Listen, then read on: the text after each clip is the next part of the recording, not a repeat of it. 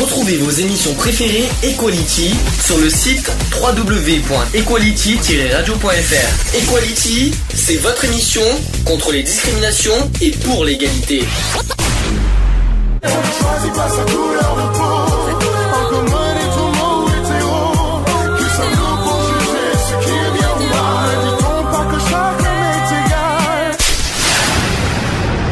L'union fait la force. Equality. C'est le sujet du jour. J'avoue, j'avoue que c'est un sujet un peu particulier, hein, euh, mais on en parle parce que ça reste une des discriminations que, voilà, sur l'apparence physique qu'on en parle. Donc euh, c'est pour ça que je voudrais qu'on parle un petit peu de ce sujet. Je, je, je suis pas convaincu qu'on en ait parlé, je crois, des opérations chirurgicales, des chirurgies Non. esthétiques, tout ça. Moi j'ai une question à vous poser déjà pour commencer. Est-ce que vous, euh, est-ce qu'il y a, dans- s'il y a une partie du, du corps que vous aimeriez changer, c'est lequel? Moi, aucune. Non, aucun. Non, aucun. Je suis pas pour la chirurgie, donc euh, voilà. Et Moi, rien, rien ne vaut le beau naturel. Ah oui, c'est pour ça que tu avais Ouais. pris des crèmes anti-rides. Ouais, mais bon, ça c'est pour le fun. Bah, euh, c'est de- pour le fun, mais bon, hein, ça t'a servi. C'est ça. Tu mets bien de la crème hydratante aussi. Oui, mais bon, moi j'ai des problèmes de peau, j'ai des Ah, problèmes de nerfs. bah, Moi aussi j'ai des problèmes de peau, mais c'est pas pour autant que je mets des crèmes, euh, voilà quoi. Mhm. Eh oui. Moi j'ai pas besoin de crème anti-rides. J'ai même malgré que j'ai deux ans de plus que toi. ah. T'as t'as vu, hein. T'as plus de cheveux blancs que moi. Euh, Et non, paf, euh, non, non, et non, non, paf, non, j'ai- pas plus de cheveux blancs que toi. Ah, Déjà, si, t'en si, as si. sur le côté, tu rêves. Oui, mais toi aussi t'en as sur le côté. Non, non, tu en as plein, toi, toi, sur le toi, côté. tu rases parce que tu veux pas les faire voir. Moi, je les assume, mes cheveux blancs. Ah non, moi je les rase parce que j'ai des problèmes de, de psoriasis, qu'on en parlera d'ailleurs euh, plus tard. non, parce que sur les maladies de la peau, ça sera d'ailleurs la semaine prochaine. Mais euh, les psoriasis, on aura, on aura l'occasion d'en parler du, du comment, du pourquoi. Mais bon, ce que je veux dire, c'est que chirurgie esthétique, non t'es- Non, t'es- non, non, moi je suis franchement pas pour. Non, non, non. Soyez franc. Non, non, je suis franchement non, pas pour. euh, je suis contre aussi. Ah non, non, moi je. je- Changer le nez, Non. Non. changer Je- les je- la bouche. Enfin, je, je trouve que voilà, on, on est comme on est et euh, je veux dire après, euh, voilà, le, le- ce qui est le plus beau chez, chez- sur une personne, c'est voilà, c'est le passage du temps, quoi. Je veux dire, Mm. Il n'y a pas de. Maintenant, c'est sûr que si tu as des gros problèmes, style que tu as une brûlure au visage ou des trucs comme ça, que, tu dois faire appel à la chirurgie esthétique, c'est différent. Mhm. Voilà. Ah, c'est pour des raisons médicales, oui. Voilà. Mm. Maintenant, quand c'est du naturel, je, je vois pas. Moi, je vais, personnellement, je verrais pas l'intérêt de me faire euh, implanter du botox ou du ou des trucs par rapport à, à mes mes pas de doigts ou ma ride du lion ou je ne sais quoi. quoi. Moi, j'assume Mm. pleinement. euh, voilà, mes rides, je les assume. Quoi. Donc évidemment, euh, les opérations chirurgicales s'effectuent par un facile chirurgien. L'opération chirurgicale Oh est une... pr- euh, bah, sans blague. L'opération chirurgicale est une pratique médicale spécifique qui permet d'atteindre et d'intervenir sur un organe interne ou externe. Mmh, un organe interne. mmh. Et oui, parce qu'on peut aussi euh, Ouais, ouais. faire euh, l'entre-deux-jambes. hein. Euh, le patient qui est traité euh, est placé sous anesthésie locale ou générale afin que le praticien puisse réaliser une incision plus ou moins importante pour y faire passer ses instruments de travail. Mmh. L'opération chirurgicale est pratiquée dans un bloc opératoire stérile. Tant qu'à faire. Mmh. C'est-à-dire débarrassé de toute trace éventuelle de germes qui pourraient infecter le patient. Et chaque année, alors ça par contre c'est un chiffre qu'il faut que je, que je vous dise, chaque année plus de 7 millions d'actes de chirurgie sont effectués en France. Super. Ah, quand même. 7 millions. Ah, il y en a beaucoup qui se font refaire le portrait. Alors hein. c'est peut-être, alors quand on dit euh, dans les parmi Oui, les millions, il y en a pas a qui, aussi font, des, qui, euh, qui en- qui en font euh, les, euh, plusieurs euh, par, par année, hein, donc mais quand même 7 millions, c'est quand même énorme. hein. Mmh. Et des actes qui sont programmés non urgents pour la plupart. Mm. Oui, parce que t'en as qui vont pour des, des pacotilles. Hein. Mhm. Du style, ah ouais, j'ai pas assez de poitrine, ou du style, ah, j'ai mais- mon nez, je crois qu'il y a une petite a sur le nez, il faut l'enlever. Je veux dire, des trucs qui paraissent complètement, excusez-moi, mais débiles, quoi. Voilà. On fait par euh, catégorie. Mhm. Alors Mhm. évidemment, c'est un, sujet qui euh, auquel j'y tiens parce que euh, j'ai appris ça l'année dernière. euh, donc je voudrais qu'on parle des opérations de l'estomac. Ouais. Ça existe aujourd'hui maintenant, ouais, on, on- c'est possible. Alors déjà à l'époque, ça existait depuis longtemps. Il y avait la gastroplastie qui existait depuis bien longtemps, mais après il y en a d'autres qui, qui sont arrivés entre temps que, pas beaucoup connaissent. C'est le sleeve et le bypass. Mhm. On en parlera après. Vous savez ce que c'est la gastroplastie déjà? Qu'est-ce que la gastroplastie Les- C'est un autre nom pour ceux qui euh, pour ceux qui ne savent pas. C'est un autre nom. Mhm. Là, les anneaux gastriques, les anneaux. Ah oui, l'anneau, la les fameux anneau, anneaux. fameux anneau. Donc ça consiste à mettre un anneau en silicone Mhm. dont le calibre est modifiable facilement autour de la partie supérieure de l'estomac. L'estomac est une poche située entre l'œsophage et l'intestin grêle d'environ combien de litres d'après vous? 1 litre. D'accord. Rien que ça quand même. Mm. Ça fait une petite bouteille. La gastroplastie va séparer. Alors surtout si vous avez pas, si vous avez- si vous êtes à table et que vous êtes en train de manger, évitez de manger, ça serait sympa. comme, euh, on vous épargnerait be- beaucoup de choses. Donc la gastroplastie va séparer votre estomac entre deux poches, c'est-à-dire une poche supérieure de 15 à 25 cm3, c'est-à-dire 3 à 4 cuillères à soupe. Mhm. Et c'est une, et aussi une poche inférieure. Votre estomac est transformé en un véritable sablier. Les aliments vous, euh, vous, euh, vous passent lentement à travers l'anneau gastrique. Ouais. Et lorsque vous avalez une petite quantité de nourriture bien mâchée, faut très très important ça, celle-ci va descendre dans la poche supérieure située au-dessus de l'anneau gastrique. Mhm. Voilà. Cette poche qui va un peu se dilater et ce qui va, ce qui va stimuler le centre de la satiété euh, situé au niveau du cerveau. Et après avoir ingéré lentement une faible quantité, vous n'aurez plus faim. Malheureusement. L'anneau de gastroplastie peut être réservé ou desserré grâce à un petit boîtier euh, situé sous la peau, en général au niveau de l'abdomen, quelques centimètres sous le- les côtés gauche. Et ce boîtier est relié à l'anneau gastrique par un petit tuyau. Mhm. Et après une anesthésie locale de la peau par patch, quelques centimètres cubes de liquide peuvent être in- injectés dans le boîtier, ce qui va gonfler l'anneau gastrique et diminuer de son calibre. Les aliments passeront alors plus lentement. Et la gastroplastie agit euh, par effet restrictif. Elle diminue le volume de l'estomac. Mhm. Ça, par contre, c'est- comme ça, malheureusement. Ouais. C'est Bah, censé, hein. censé, voilà, c'est ça. Ça sert. hein. Et elle ralentit le passage des aliments, mais elle n'entraîne aucune modification de la digestion des aliments. Mm.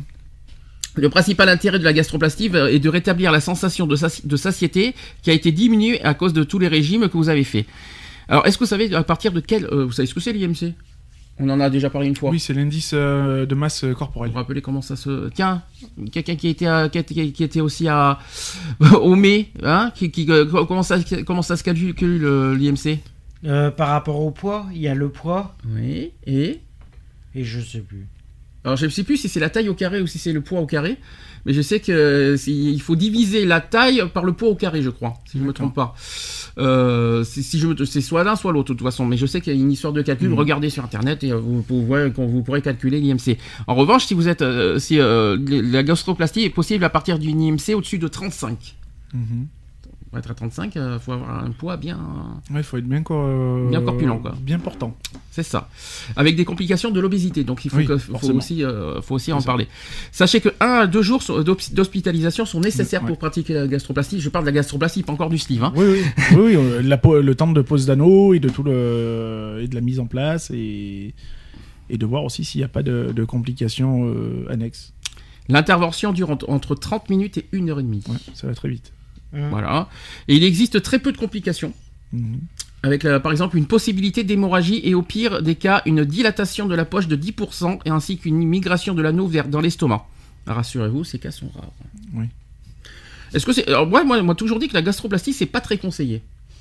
Bah, il y en a beaucoup qui le disent. Après, euh, ça marche, ça marche pas. Ça Oh. je, enfin, je, je pense qu'aussi ça dépend des, des individus, quoi. Je veux dire, si vraiment tu, c'est dans le but de forcément de perdre du poids et de retrouver une euh, une taille de guêpe, euh, une taille de guêpe. euh, je pense qu'il faut, il faut, il faut s'en tenir. Je veux dire, euh, s'il y a des recommandations qui sont faites par les médecins, c'est pas fait pour, pour faire joli sur un morceau de papier, quoi. Je veux dire, il y en a beaucoup. Enfin, moi, j'en connais quelques-uns qui ont eu une pose d'anneau mais qui n'ont jamais respecté les, les recommandations. Voilà, c'est c'est- hein. c'est un anneau Mm. qui sert à rien. Mhm. Donc du coup, c'est comme si tu pissais dans un violon pour parler crûment, et puis voilà, quoi, ça Mhm. s'arrête là. quoi.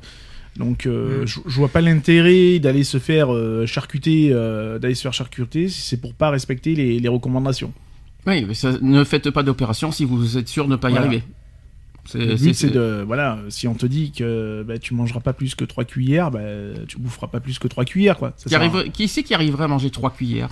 Bah, en fait, je sais, je sais pas parce que On va parler du sleeve après, vous allez voir, c'est pas mieux. C'est le début, je pense que je pense que c'est toujours le début. C'est sûr que quand t'es habitué à manger des, enfin si je prends mon mon mon, mon exemple à moi, quoi, je veux dire moi qui a tendance à, à manger, je vais pas dire comme 4 mais bon comme trois et demi facile, euh, ça sera déroutant au début. Mhm. Ça sera déroutant parce que ben voilà finalement tu, euh, tu vas commencer à vouloir manger euh, normalement et puis tu vas t'apercevoir qu'au bout de 2-3 cuillères, ben, c'est terminé quoi, t'as plus faim quoi. Donc je pense que ouais au début psychologiquement ça doit être très déroutant, C'est ce que je confirme. ça doit être très, très déroutant et puis bon bah après c'est Ça décourage aussi. Je, ouais mais ça, mentir, ça hein. décourage mais bon Mhm. après voilà euh, si tu es motivé parce que tu parce que tu tu t'es lancé de, de- dans ce style d'opération et dans ce style de régime aussi puisque ça reste en régime euh, bah à toi tu t'y plies quoi Moi, je, je, prononcerai pas le mot régime, pour être honnête. Je vais parler du sleeve et du bypass Mm. après. Moi, j'appelle ça de la privation. hein, parce Mm. que, euh, déjà, euh, quand les- ces, ces genres d'opérations, ça te prive de manger. Pour moi, c'est une privation de manger normalement. Euh, tandis que, moi, un régime, un régime c'est quoi? C'est manger diététique, c'est manger normalement, c'est manger euh, tout ce que j'ai appris d'ailleurs l'année dernière au mai. Euh, tout, euh, même si cette année psychologiquement ça a été difficile pour, pour continuer.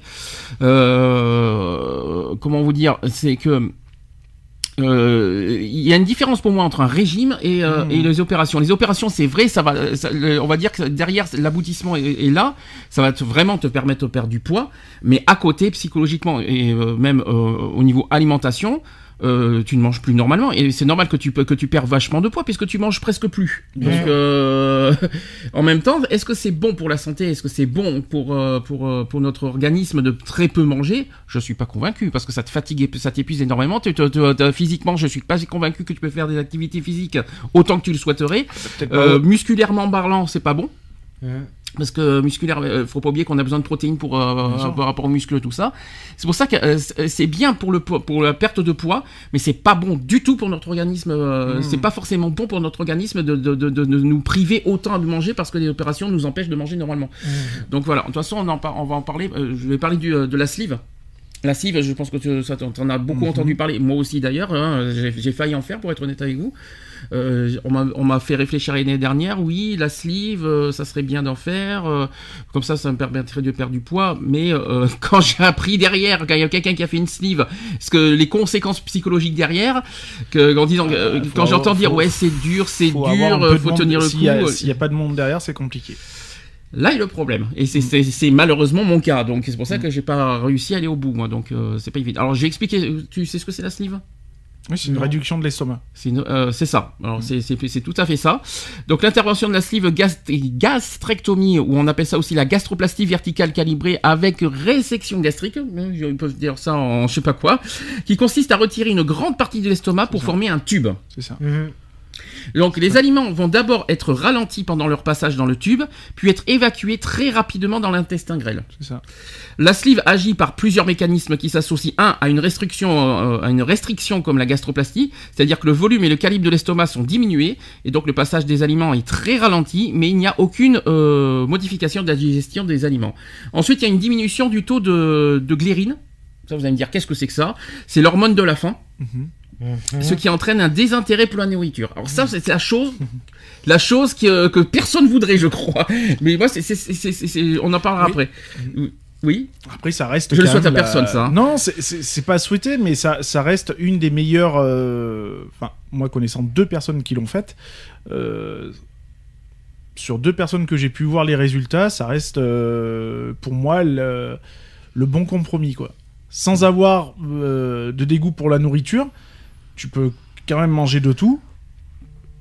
Pas la même euh, quantité que tu mangeais euh, en temps normal, mais tu manges quand même ce que tu veux, comme tu veux, et sans avoir cette. euh, Comme tu veux, je suis pas sûr.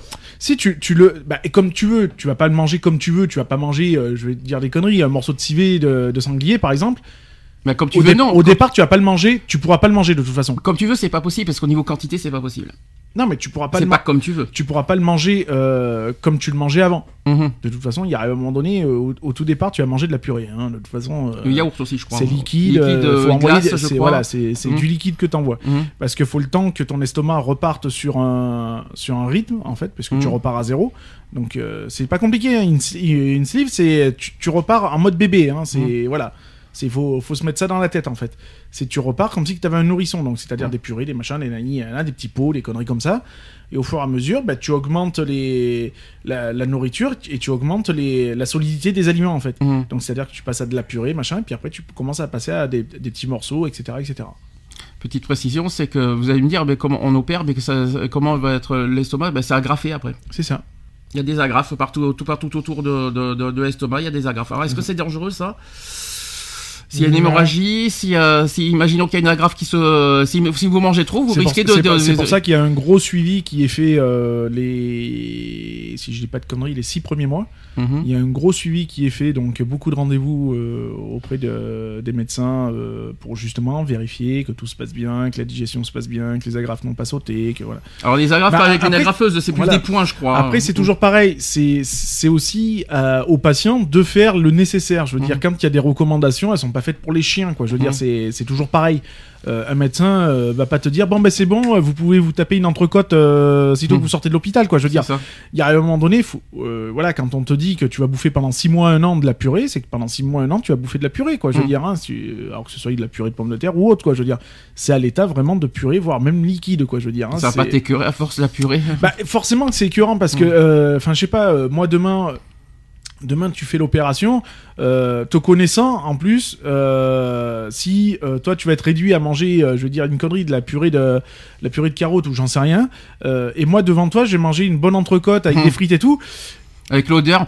voilà. Mmh, Donc- les pizzas. Donc mmh, automatiquement, c'est là où est le Mm. problème psychologique, c'est que justement il y a cette frustration aussi qui, qui est là, parce que toi tu es réduit à rebouffer des, des, des pots de bébé, des, des petits pots de bébé, alors que ben, ton voisin d'en face euh, ou ton meilleur ami ben, va se taper la cloche, quoi, je veux Mm. dire. hein. Donc psychologiquement, c'est il est là aussi le problème. C'est qu'il faut aussi se mettre dans la tête que voilà, à l'heure actuelle, ben, pendant un certain temps, euh, l'entrecôte frite, ben, tu vas l'oublier, quoi. Mmh, Ou alors si tu vas la manger, l'entrecôte. Mais en bouillie. Voilà, mmh. bien mixé, quoi. Il y a une chose euh, qui- qu'il faut dire aussi. Bon, déjà, je rappelle que l'intervention est complexe. euh, hospitalisation de 2 à 3 jours. Oui. Ça, c'est. euh, Ah oui, bah oui. La sleeve est une, inter- est une intervention réalisée depuis plus de 15 ans. Ça, je ne savais pas. Je pensais que c'était plus, euh, plus, euh, plus récent que ça. Et pendant les 6 premiers mois, plus, euh, puis de 2 à 4 kilos par mois. Mhm. Alors, on perd. Ouais, non, pardon. Je sais pas ce qu'ils disent. Qu'est-ce qu'ils- je sais pas ce qu'ils Bah, racontent. Il y a une perte de Euh, il y 2 a- à 4 kilos Alors, par mois. 4 c'est 4 kilos par mois dans, les- dans le début. Mhm. Et après, ça, c'est pendant les 6 premiers mois. Et après, de 2 à 4 kilos par mois. Alors, après les 6 premiers alors, mois. ça- alors, euh, j'aurais tendance à mettre un gros bémol parce que ça dépend toujours pareil des individus et comment on gère le, ce- cette opération-là. Cette opération-là. Moi, la personne en question ne perdait pas, n'a pas perdu euh, 4 kilos. euh, enfin, n'a pas. Alors moi je vais vous dire une chose, l'année dernière, moi sans sleeve, sans rien, j'ai réussi à perdre, à perdre 4 kilos en un mois. Mhm. Euh, c'est pour ça que c'est pour ça, c'est pour ça que euh, je sais pas si, la, si c'est vraiment bien de prendre de prendre une sleeve parce que Bah, c'est je- après que j'y ai pensé parce que j'ai perdu quand j'étais au mai après j'ai perdu 15 kilos au total euh, en je- 3 mois. Je pense qu'il faut, il faut, moi pour moi, une opération, ça reste euh, vraiment, j'aurais tendance à dire une opération de dernière chance. Hmm. Je veux dire, tant que tu arrives à perdre du poids euh, naturellement, j'aurais tendance à dire, en ayant une alimentation variée et équilibrée, un minimum de d'activité physique. euh, L'activité physique, je rappelle à nouveau, parce que j'ai encore eu des, euh, des, des- des réflexions là-dessus, c'est pas moi qui l'ai dit, c'est les infirmières et les médecins qui le disent, les activités physiques ne font pas perdre de poids. Non, mais Les, activités physiques, euh, les activités physiques servent à stabiliser le poids. Voilà. Donc, du moment où tu as une, une mi- un minimum d'activité physique, déjà pour te te remuscler parce que bon, tu as certaines parties de ton corps qui vont être un peu plus, un peu plus relâchées que d'autres, Mhm. euh, notamment les abdos, hein, puisque quand tu as une surcharge de poids pandéral, euh, on sait très bien que les abdos ils tiennent plus rien. hein. Euh, c'est plus le gras qui tient qu'autre chose. hein. Donc euh, voilà, donc quand il y a cette perte là de, de masse euh, graisseuse, bah, il faut retravailler tous les muscles pour euh, bah, retenir euh, Mhm. tout ça quoi. Donc du coup, le minimum d'a- d'activité physique et forcément ton alimentation qui va être équilibrée. Mhm. Tant que tu arrives à stabiliser et à perdre du poids tout en stabilisant, en essayant d'avoir un truc naturel, il n'y a pas lieu de faire une opération. Maintenant, quand euh, vraiment ça ne marche pas et qu'il n'y a rien qui y fait, oui, bah, c'est vraiment l'opération, j'aurais tendance à dire, de la dernière chance. Quoi. La perte de poids à 10 ans, en- pendant 10 ans est d'environ de 65 à 70% de l'excès de poids. Mhm. Mais au bout de 10 ans. Et le pire, c'est de tenir 10 ans. Bah, ça, c'est le problème. C'est ouais, enfin je sais pas. Moi la personne en question que je connais a perdu euh, est passé de euh, je sais plus plus de oh oui je crois plus de 140 kilos je crois et il est tombé à l'heure actuelle il est à 90 kilos Mhm. en moins de euh, moins de deux ans. Oui, deux ans. Ça fait deux ans déjà, c'était pas. Non, ça, ça, euh, bah si, ça, voilà, en moins de, déjà en moins de, en moins de six mois déjà, il avait perdu, euh, non pas, euh, en un mois déjà, il avait perdu plus de 4 kilos, hein, donc mhm. il avait déjà bien, parce que moi quand je l'ai vu, il est rentré à l'hôpital, c'est moi qui l'ai emmené. Quand j'ai été le récupérer, déjà, il avait déjà, et ça faisait trois jours d'opération il avait fondu, ça se voyait. Hein. Les, les, résultats étaient fatidiques, hein, ça se mhm. voyait au niveau du cou, voilà. Fatigué forcément, Mhm. Puisque hein, tu sors aussi d'une opération, faut pas l'oublier.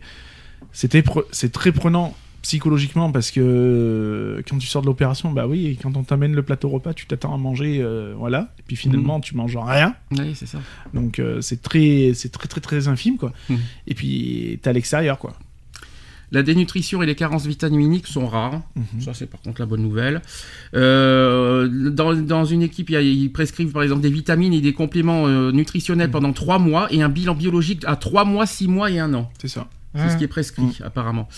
Euh, ce bilan biologique est le plus souvent normal. Il montre quelquefois des petits déficits vitaminiques qui sont facilement compensés par voie orale. Sachez que la sleeve, alors ça par contre c'est quelque chose qu'il faut le, le dire, c'est que la sleeve n'est pas réversible. Oui. Dans le sens où on peut, euh, dans le sens la cive, on peut, contrairement au bypass qu'on en parlera, mhm. c'est euh, on peut, on peut, on peut reprendre un estomac normal après. C'est ça. Euh, bah, contrairement au bypass, c'est. Faut, faut savoir que l'estomac c'est le seul organe qui repousse de lui-même. Hein. Oui, mais attention, bypass c'est. tu ah, peux plus, tu, tu net, parce que quand, t'as le bypass, c'est terminé. C'est un, un, aller sans retour. Hein. Alors cependant, sachez que le tube va se dilater progressivement, il n'aura mhm. plus aucune efficacité au bout de 5 à 7 ans. C'est ça.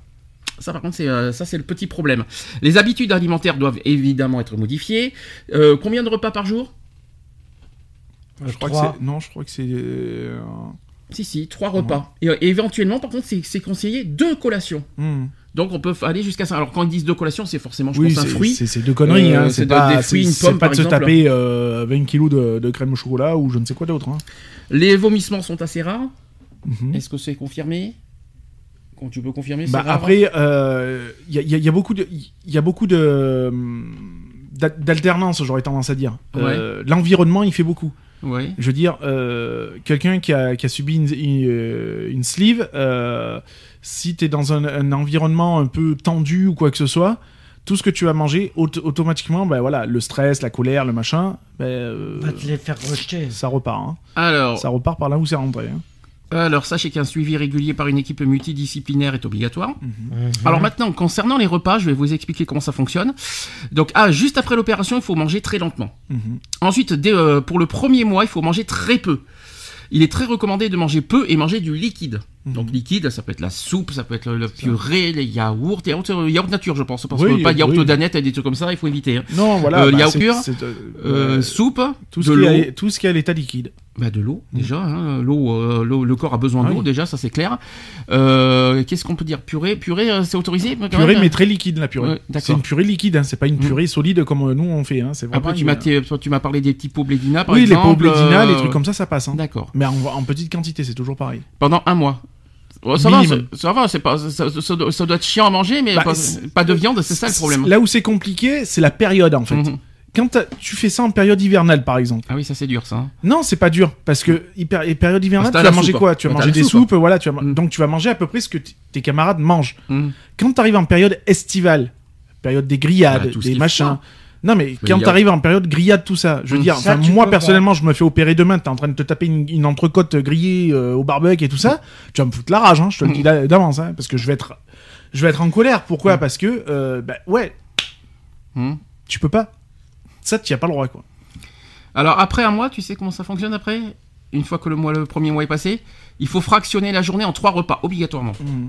Et surtout manger en petits morceaux. C'est ça. Il faut bien mastiquer les aliments et boire le moins possible pendant les repas. Bien sûr. Mmh. Puisque l'eau fait gonfler l'estomac. Fait gonfler les aliments. Oui. Pas l'estomac. Oui. Non, l'eau bah, gonfle les aliments. Même si tu manges rien. Oui. Et que tu bois de l'eau au-delà de la quantité nécessaire journalière, je peux te garantir que l'eau va te caler. Est-ce que tu sais comment ça se passe si on mange trop? Ah bah tu C'est ça. Donc si au contraire on mange trop ou si vous mangez trop vite ou que vous n'avez pas bien Ah, mâché, tu, bah, tu vas avoir un rappel à l'ordre. hein. vous risquerez de vomir, tout simplement. Un petit peu comme la boulimie finalement. C'est ça. Mais oui, mais, mais c'est de la boulimie. Mm. De toute façon, c'est la, la sleeve, quand tu ne respectes pas les, les conditions euh, générales d'utilisation, euh, j'aurais tendance à dire, bah c'est tu prends ça comme une boulimie, bah, quand l'estomac il te dit Oh garçon, euh, là tu, tu m'as trop rempli l'estomac, bah ciao quoi. Vous savez comment ça se passe en dehors des repas après? Non. Alors, en dehors Ouais, des repas, on peut boire en dehors, euh, euh, souvent, on peut boire Mhm. souvent, hein, on peut boire autant qu'on veut, de Bien sûr. l'eau, bien Tant sûr. qu'à faire, éviter, ça on m'a toujours dit, il faut éviter les gazeux C'est ça. euh, pendant les euh, pendant les euh, Forcément. bypass, parce que Qu'est-ce ça, qu'est-ce qui est- ça dilate euh, l'estomac. Voilà, un, ça dilate, et puis il Mm. faut pas oublier que les styles, comme tout ce qui est coca, et, Mm. euh, enfin principalement surtout le coca, ça reste de l'acide. Mhm. Donc, euh, lors d'une opération, il faut savoir que le, euh, l'estomac est- a été coupé. Donc, euh, il y a encore certaines chairs qui sont à vif. Donc, euh, c'est comme si que tu mettais euh, de l'alcool à brûler sur une coupure, euh, tu vas douiller. Ben là, c'est pareil. Euh, ensuite, il faut reprendre une activité physique régulière de loisirs et d'endurance. Mhm. Sachez que l'activité physique régulière la plus simple, c'est la marche. C'est ça. Mmh. Voilà, vous savez combien par par, par jour? 2 km. C'est 30 minutes. Moi, je fais plus que ça par jour, moi. La nuit dernière, j'ai fait 3 heures de marche, moi. C'est 30 minutes par, euh, Euh, par jour. Il faut marcher d'un bon pas, mais à votre rythme, et l'idéal, c'est étant 3 fois, Mhm. 30 à 40 minutes par semaine. Mm. Mm. Donc, c'est pas tous les jours, déjà. 3 fois, 30 à 40 minutes par semaine. Ça va, c'est encore gentil, je trouve. C'est pas 30 minutes par jour. Ouais, mais moi, je dirais que ça serait mieux de faire 30 minutes par jour. Parce que Ouais. déjà, ça te permettrait de, re- de reprendre une tonicité aussi, de reprendre un certain souffle aussi, Mhm. sans se fatiguer, puisque tu marches à ton rythme. Donc, je veux Mhm. dire, si tu as un rythme de marche très calme, pas soutenu comme moi, euh, je trouve que 30 minutes par jour, c'est largement jouable. Moi. Et un kinésithérapeute pour vous aider. Et sachez qu'après le premier mois, vous pouvez reprendre le sport sans aucun problème. Mhm. Respectez des heures de sommeil suffisantes. Oui. Ça, suffisante, donc 7 heures par nuit, C'est euh, obligé. C'est clair. Des fameux- c'est le fameux truc qu'on a parlé. L'horloge euh, quand on a- biologique. C'est ça, mais on Voilà. en avait parlé euh, de, de ça euh, quand, j'étais au mai, j'avais parlé Mm. de, de- des fameuses 7 heures. Oui, euh, voilà, parce que tu as les fractions de voilà, le sommeil profond Mhm. et le sommeil euh, allégé, etc. etc. Alors, troisième possibilité, c'est le bypass. Alors, le bypass, contrairement au sleeve, c'est irréversible. C'est ça. Euh, Ça Vous faites le bypass, c'est ça. Vous faites, vous pratiquez, vous faites le bypass, vous pouvez plus revenir en arrière. Mm. Alors l'intervention du bypass consiste à réduire le volume de l'estomac et, à modifier le circuit alimentaire. Mm. Euh, les aliments ne, ne passent plus par l'estomac. Fini, terminé reste. Et la partie supérieure du tube digestif, ils vont directement dans la partie moyenne de l'intestin grêle. Mm. Donc ça passe de l'œsophage, hop, estomac, non, non, ça passe directement à l'intestin. Ça va être ça. bizarre hein, quand même, le- le- le- la digestion, je vous le dis. hein. Euh, il existe donc deux types de bypass, c'est le classique et le mini bypass. C'est ce qui est dit. Mhm. Le bypass est donc une intervention complexe avec une hospitalisation de 2 à 4 jours par, euh, en moyenne. Le bypass doit entraîner une perte de poids très importante, dans l'ordre de 5 kilos par mois. Donc c'est mieux que c'est encore mieux que, le, que la Ah, c'est plus radical. Euh, pendant les 6 premiers mois et, et puis une perte de poids de 2 à 4 kilos par mois. Donc il est plutôt indiqué que euh, pour les indices de masse corporelle supérieurs à 45, donc c'est Mhm. pire que la sleeve. La sleeve c'est 35 et la- la- le bypass c'est 45. Et d'après les gros obèses. Si je peux me permettre. Bah, euh, c'est pas gentil. bah hein. non, mais c'est pas gentil. Mais après, voilà. Déjà faut- obèse c'est déjà gros. Oui, non, mais Gros voilà. obèse, Bah, tu euh, prends. euh, bah, je suis désolé quand toi tu tombes sur des personnes. Je suis désolé. Il y en On a. appelle ça l'obésité morbide. Voilà. Voilà. Quand t'en as qui se font plus de 200 kilos ou parce qu'il y en a. Faut quand même pas se leurrer. Euh, voilà. Je pense que c'est la, la grosse alternative, quoi. D'après les données scientifiques, le bypass fait perdre en moyenne 70% d'excès de poids en un an. En un an. Hmm. Rien que ça. Euh, Putain. la dé- Si moi je fais ça, euh, je ressens, je suis transparent après. Mais non, après tu- on va voir ton squelette, tout va bien. non, de toute façon, tu t'es pas, t'es pas de- dans les critères, donc tu risques pas. Le bypass classique est difficilement réversible et le mini bypass est lui relativement facile, euh, facilement réversible. Euh, le confort alimentaire est meilleur qu'avec la, qu'avec la gastroplastie et les, vomissements sont rares. Les habitudes alimentaires doivent être modifiées, donc euh, tout comme la sleeve. hein. Alors les, les- les habitudes alimentaires, c'est comme la, la sleeve, hein, c'est exactement la même chose. Les grignotages sucrés sont assez mal supportés. Wow, quelle surprise Surtout avec le bypass classique. Donc à cause du, euh, du dumping syndrome, ce qui est considéré comme un bénéfice par les patients opérés. Donc euh, il y a le fameux suivi régulier ici également. Il y a trois prises de sang par contre. Oui, il y a des, euh, Hmm. par contre il y a des prises de sang. La différence entre sleeve et euh, bypass, c'est qu'il y a des prises de sang chaque année et puis il y a des prises de vitamines aussi. Euh, il y a des médicaments euh, à prendre en cas de bypass. Euh, concernant les règles du repas, c'est exactement la même chose. Les complications du bypass sont heureusement rares, mais ils sont importants à connaître. Il est indispensable d'évaluer le risque opératoire par rapport aux bénéfices escomptés de votre bypass et avant de prendre la décision de vous faire opérer. Voilà. Mhm. Donc c'est exact. Côté alimentation, c'est comme le comme la sleeve. hein. De toute façon, Mhm. c'est exactement la même chose. Après, voilà, la grosse différence, c'est que c'est euh, voilà, c'est il y a aucun retour en arrière De, et c'est plus radical. de toute façon, toute opération qui est à venir euh, concernant l'estomac pour une perte de poids, de toute façon, il- un changement de- d'alimentation est, radical de toute façon. Elle est présente, qu'on fasse un anneau gastrique, une sleeve ou un bypass, c'est- il n'y a pas de secret. Il y, a un ch- il y a un bouleversement alimentaire qui, qui se fait. Donc euh, voilà quoi. Aussi bien au niveau quantité que. euh, que au niveau trop de sucre, trop de salé, etc. etc. quoi, je veux dire. Donc il y a, il y a forcément ce bousculement là qui se fait.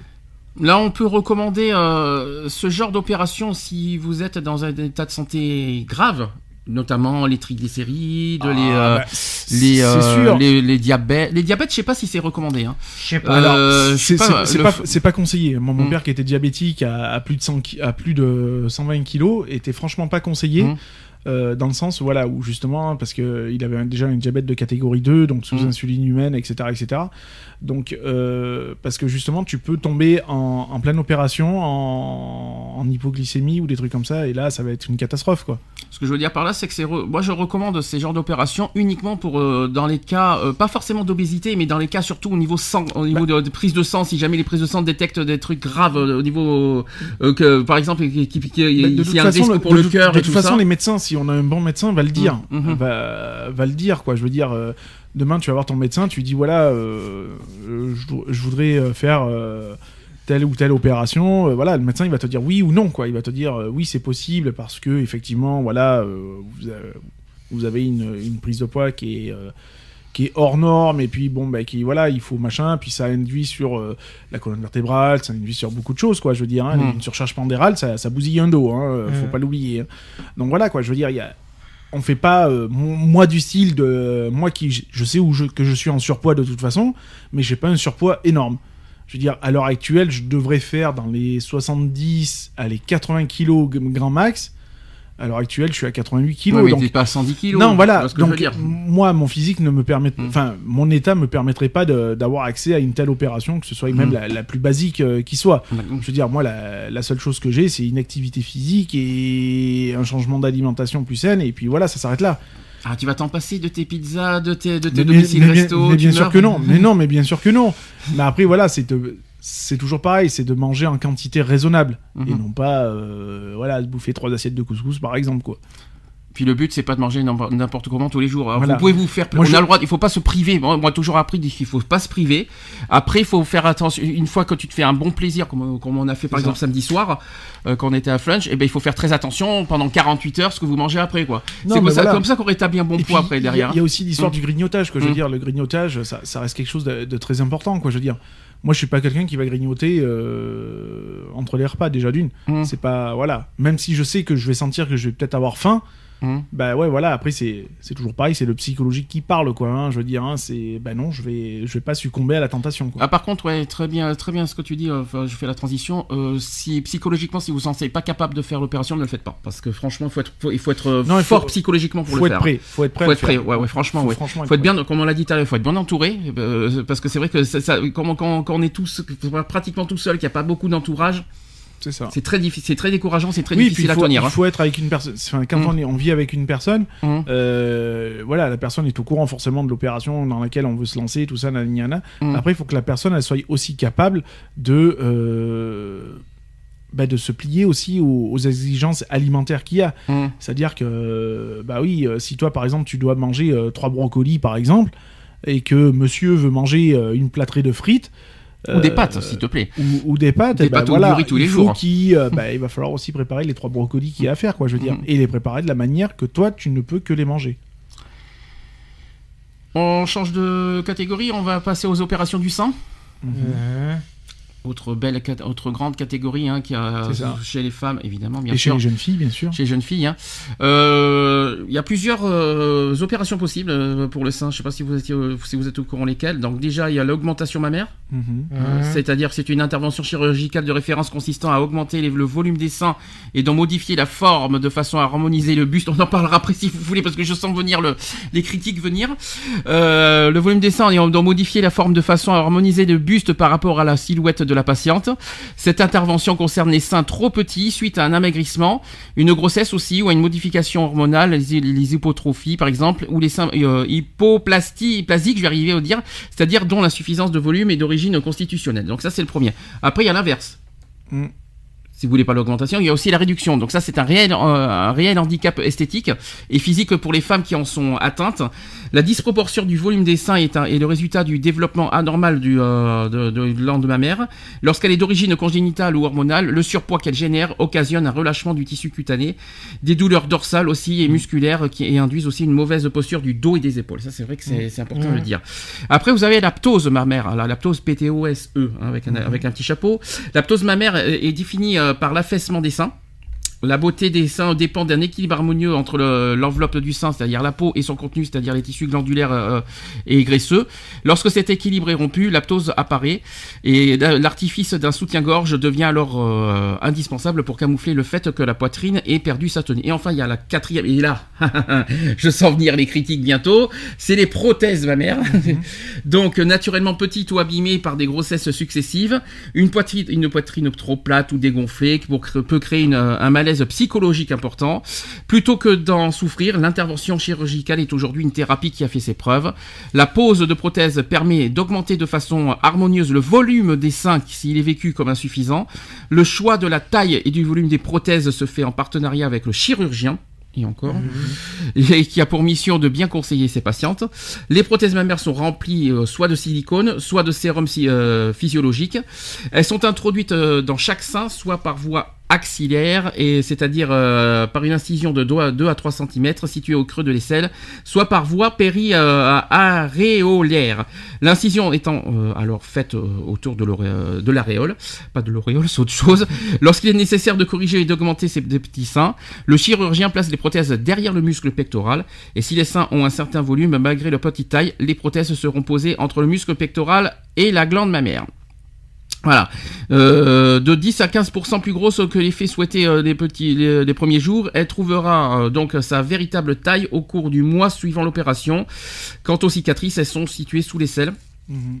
Au niveau de l'aréole et sous le pli mammaire et peuvent être atténuées par les- une pigmentation réalisée au tatouage. Euh, je sens venir un petit peu. les- Alors évidemment, hein, euh, quand, voilà, si physiquement on se sent mal dans sa peau, c'est complètement reconseillé évidemment. Mais je pense qu'il y en a certains qui n'ont pas, qui en, il y en a pas certains besoin. qui en ont pas besoin, qui en font des caisses euh, et qui veulent euh, à tout prix euh, fi- euh, être une bombe sexuelle, une bombe atomique. Euh, ça, c'est plutôt ça qu'on voudrait un petit peu. Ça, fait, ça euh, fait pas naturel en plus, Mm. parce qu'une poitrine refaite, on le voit. Ça se voit de toute façon. C'est même au, au toucher, quoi. Je veux dire, on sent que c'est pas, c'est pas du naturel. Ça sert à quoi en plus de, de, de, plus, plus c'est gros, plus euh, euh, est-ce que est-ce qu'il y a besoin d'en faire euh, d'aller si loin au niveau grosseur déjà, au niveau au niveau taille. Non, je pense qu'il faut rester dans la dans la normalité, quoi. Je veux dire, hein, euh, quand on a une poitrine, ce que j'appelle moi une poitrine moyennement généreuse, je trouve que c'est c'est largement suffisant, quoi. Et quand c'est bien généreux, je- c'est- je je m'attends pas à voir. euh, Enfin, moi personnellement, une nana qui va faire du, du 90B euh, avec des super rouploplo euh, machin. Enfin, Mm. ça me ça va te pas- repousse. ça va ça va pas plus me brancher que ça. Ouais. Voilà. Puis c'est pas c'est parce qu'on est-ce que est-ce que je, vais je vais être honnête, euh, on va poser une question comme ça. Est-ce que euh, les, les seins, c'est ce que les hommes regardent en premier? Non, généralement Non, pas les, forcément, non. les gens. enfin, on Non, mais honnêtement, soyons honnêtes. Moi, perso... enfin, moi, à titre personnel, euh, j'ai jamais regardé ça en premier chez une nana, personnellement. euh, j'ai- C'est pas c'est pas c'est parce qu'on veut c'est parce que les hommes Mais- recherchent en premier. Enfin voilà, a- après, euh, Après, euh, on ap- est tous différents, quoi. Je veux dire, il y en a qui sont plus branchés, enfin, qui ont plus les yeux au niveau du cul, que euh, voilà, quoi. Je veux Mm. dire, hein, euh, généralement, on regarde plus le, le cul d'une nana que. euh, C'est pas bien hein, ce que j'entends. hein. Non, mais mais ça, ça reste la majorité, quoi. Je veux dire, il arrive un moment donné, il faut pas se leurrer, quoi. Je veux dire, hein. après, ouais, il y en a quelques-uns qui vont regarder les nibards, quoi. Je veux Mm. dire, hein, euh, à dire, ah ouais, celle-là, elle a une bonne poitrine et tout. euh, Enfin voilà, quoi. Hum, Euh, Il y a bonne et bonne, quoi. hum. Donc pour toi, tu me dis qu'avoir des gros seins, euh, on va dire des hyper gros seins, c'est pas ça qui fait son charme. Ah non, pas du Non, tout. non. C'est ça, c'est comme ça qu'il faut le qu'il faut le dire. J'aurais plus tendance à faire, ça fera plus négliger, je pense. Mhm. Plus faire Elle sera, la... elle sera plus rejetée qu'autre chose, tu penses Bah, pour moi, enfin, moi, j'aurais plus tendance à la rejeter qu'autre chose. Jugée en plus. Oui, mais surtout que les hommes sont très très euh, Voilà. là-dessus, ils risquent de se faire passer, euh, d'avoir toutes les critiques Moi, du monde. moi, pour moi, ça sera, voilà, euh. ça sera une, euh, ce qu'on appelle vulgairement la pouffe, quoi. hein. C'est voilà, Ouais, c'est ça quoi. c'est voilà, c'est non. C'est dur ce qu'on entend. Hein. Ouais, mais c'est c'est une réalité, quoi. Je veux dire, moi, je suis désolé, une nana, une nana, bah ouais, elle est généreuse, elle est, elle est bien faite, c'est Mmh. naturel, c'est voilà. Moi, mon ex-femme, euh, bah, j'ai pas honte, euh, j'ai pas honte de le dire, et elle a jamais eu honte non plus de l'assumer. euh, elle a quasiment pas de poitrine, quoi. Je veux Mm. dire, hein.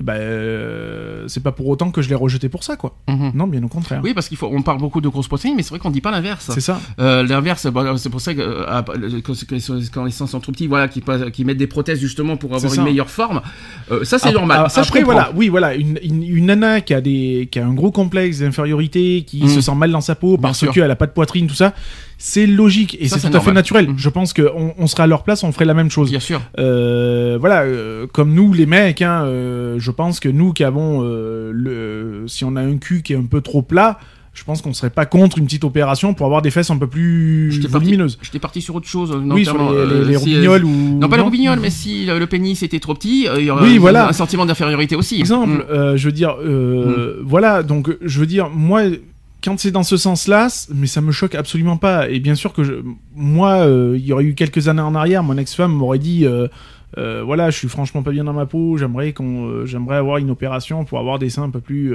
voilà. Ok, pas de souci. Si, c'est si c'est vraiment ce que tu veux parce que t'es vraiment pas bien dans ta peau, ça me gêne pas. À une condition, c'est que ça reste une poitrine qui soit cohérente avec avec la personne. Mhm. Voilà, que ce soit pas trop, euh, trop, Ni pas trop, du ni- milieu, ni, trop, ni, pas assez. Mhm, mhm. Je veux dire, il y a, voilà, un juste milieu. euh, voilà, euh, moi j'ai connu des nanas euh, avec des, des belles poitrines, euh, mais juste ce qu'il fallait. Mhm. Voilà, euh, ni trop gros, ni trop petit, quoi. Je veux dire. Hein, euh, Puis quand c'est trop gros, je sais qu'il y, a- il y a pas mal d'hommes qui, qui seraient capables de, de, de- de- des méchancetés, hein, justement. Mais bien euh, sûr, mais bien sûr, euh, voilà. Hein, Les méchancetés vulgaires, des, insultes. Enfin, moi, c'est. Puis Mm. même, enfin, je trouve que ça fait. C'est pas naturel, quoi. Je veux dire, Mm. c'est comme une nana qui se fait refaire les lèvres, qui se fait refaire. Enfin, Ça, voilà, on en en reviendra, après. on en reviendra après. Mm. Ça fait. C'est plus naturel, quoi. Je veux dire, c'est plus être soi-même. Mhm. Voilà. Je trouve que voilà, si on doit en venir à l'époque de euh, de celle qui de Lolo Ferrari, Donc, par oui, exemple, Bien sûr. de Lolo Ferrari, euh, je veux dire, c'est vraiment poussé à l'extrême, quoi. Je veux dire, c'est euh, tu, tu, tu- peux pas me dire que tu, enfin, je- on peut pas me dire qu'on trouve ça beau, quoi. Mhm. Moi, je trouve ça être une monstruosité, quoi. Ah, ça poussait à l'extrême. À, à ce stade-là, c'est être monstre, quoi. Mhm. Euh, T'as plus d'identité, euh, enfin, ton identité féminine, pour moi, tu, tu ne l'as plus, quoi. hein. Mhm. C'est voilà. Euh, je vois pas quel plaisir déjà ton mec il peut trouver. Euh, De- de- avant de dire que le mec trouve, c'est déjà en soi-même. c'est ça. Euh, parce que euh, Psychologiquement, oui. je suis sûr qu'elle peut pas, elle pourra pas me dire que- qu'elle se trouvait belle, c'est pas possible. mhm. Ou alors t'as as un pet au casque, quoi. Je veux dire, c'est uniforme, quoi. Je veux dire, Mm. et puis il y a rien qui allait avec, quoi. Genre, elle avait une poitrasse qui faisait euh, 15 km de diamètre. elle avait une colonne vertébrale qui était catastrophique. Euh, Enfin voilà, quoi. Je veux dire, c'était plus cohérent avec le corps humain, quoi. Mhm. Je veux dire, moi, du moment où tu fais une opération parce que, bah voilà, t'as des, t'as des œufs au plat et que t'as envie d'avoir euh, un petit, une petite poitrine euh, euh, sympathique et puis voilà, te, pouvoir te, aussi l'été, parce que bah, y a ça aussi, avoir un bon maillot de bain et avoir une belle petite poitrine, c'est logique. Mhm. De là à rentrer dans l'extrême, ouais, non. Enfin, après, vous allez me dire, euh, les femmes se mettent comme elles veulent. Bien sûr. Euh, si elles ont envie d'avoir une grosse chaque, poitrine, chaque une grosse perso- poitrine. chaque Mais- personne est libre de, Mm. de disposer de son corps et d'en faire ce Mm. qu'on en veut, quoi. Je veux Et dire. après, il faut pas s'attendre. Il faut après, il faut après Voilà. niveau conséquences, euh, les rejets, les, Les- critiques. Mais euh, il faut les, rejets, les rejets, notamment de- des personnes extérieures, mais Mm. il y a aussi ton corps. Ton corps n'est pas fait pour supporter aussi un certain, un certain volume, quoi. Je veux dire. hein. Euh, des femmes qui sont euh, qui ont une poitrine qui tombe et qui est lourde. Mm. euh, on l'a, tu Ah, l'as bonjour dit. le dos, hein. Voilà, tu Mm. l'as dit tout à l'heure. Voilà, Euh, il y a des conséquences monumentales sur le dos. Donc Puis avec l'âge, euh, parce qu'on n'en parle pas, mais avec l'âge, c'est ça, Bah, ça tombe. c'est- hein. C'est Bah, pire. de toute façon, ça tombe. hein. Ouais. Euh, c'est comme tout. Hein. Mm. Euh, nous aussi, hein, euh, au plus on vieillit, au plus, au plus ça tombe. hein. Mm. Euh, bah, chez les femmes, c'est pareil, quoi. Je veux dire. hein, euh, donc ouais. Après, une personne, voilà, qui a, qui a des vraiment des gros problèmes de de seins qui tombent et qui, qui font mal au niveau de la colonne vertébrale parce que c'est lourd. Une opération, moi, je j'ai rien contre non plus. Mhm. Voilà. Là, pour du moment, voilà, Mm. du moment où ça reste raisonnable. Mhm. Je veux dire, voilà, du moment euh, quand je, je vois des gamines qui ont 16-17 ans et qui se refont la poitrine parce que. euh, À 16-17 ans, c'est euh, étonnant. hein, bah, il y en a, il y en a Mhm. hein, qui se refont la poitrine parce qu'elles trouvent que la poitrine n'est pas assez grosse. Mhm. Euh, je suis désolé, moi déjà, tu fais un bon 80, euh, un bon 80, euh, je dis pas non, quoi. faut faire attention parce qu'après, euh, il faut, faut faire attention aussi qu'on on, on peut rentrer aussi dans un cercle vicieux. Bah, parce c'est que- ça. Bah, tu commences par ça et tu finis par ah, autre chose, ah, quoi. Tu tu- c'est pas assez. Ah non, j'en veux plus. Ah, ben, après, ça. après, on n'en finit plus. Et après, après on de. euh, Et puis c'est souvent. Bah, après, tu euh, deviens C'est montgolfière. psychologique, hein, souvent. C'est euh, euh, quand, quand- souvent que voilà, quand on a des sentiments d'infériorité ou qu'on se sent pas assez femme, malheureusement c'est psy- c'est c'est psychologique, faut être honnête aussi. Et malheureusement, euh, une fois qu'on est dedans. Eh bien, ça, on- ça reste, ça fait un engrenage et on n'en s'en sort plus. Et puis on continue, on continue sans cesse. Euh, Il y en a, il y en a qui sont comme ça malheureusement. Il y a sûr. des femmes qui sont comme ça, qui, qui ont besoin de plus, plus, plus au niveau des formes Mhm. euh, avantageuses. Et alors après, euh, ça, on sait, euh, on sait aussi, c'est pareil, notamment pour ceux qui font des, euh, pour ceux qui sont, euh, qui font du nu, qui font des, des, des, des, qui font des vidéos sexy, qui font des, euh, même, même les, les, femmes qui font, qui, font des, euh, des bimbos, comment dire, des, des cabarets, tout ça, là, qui ont besoin d'être plus tout ça. Faut faire attention parce que malheureusement, psychologiquement, ça nous fait, euh, ça- ça- ça- on, ren- on rentre dans un cercle vicieux et, c'est comme tout, il y a Mm. ce juste équilibre Mm. qui est la- le positif et le négatif. Mm. Donc, euh, au plus tu vas en vouloir parce que tu vas être bien dans ta peau, mais au plus tu, tu peux t'attirer les foudres, quoi. Je veux dire, hein, euh, l'un ne va pas sans l'autre de toute façon. hein, euh, une nana qui a pas de sein, elle va se, elle va se faire, elle va, elle va, elle va subir des moqueries parce qu'elle a des œufs au Oui. plat. Autant une nana qui a des gros nibards, bah, ça va être kiff kiff, quoi, parce qu'elle va ressembler à, à une voiture avec des airbags et puis voilà, quoi. Je veux dire, elle va en prendre plein les gencives, quoi. Je veux dire, c'est donnant donnant, quoi. Je veux dire, hein. Il y a à un moment donné, faut le juste milieu, quoi.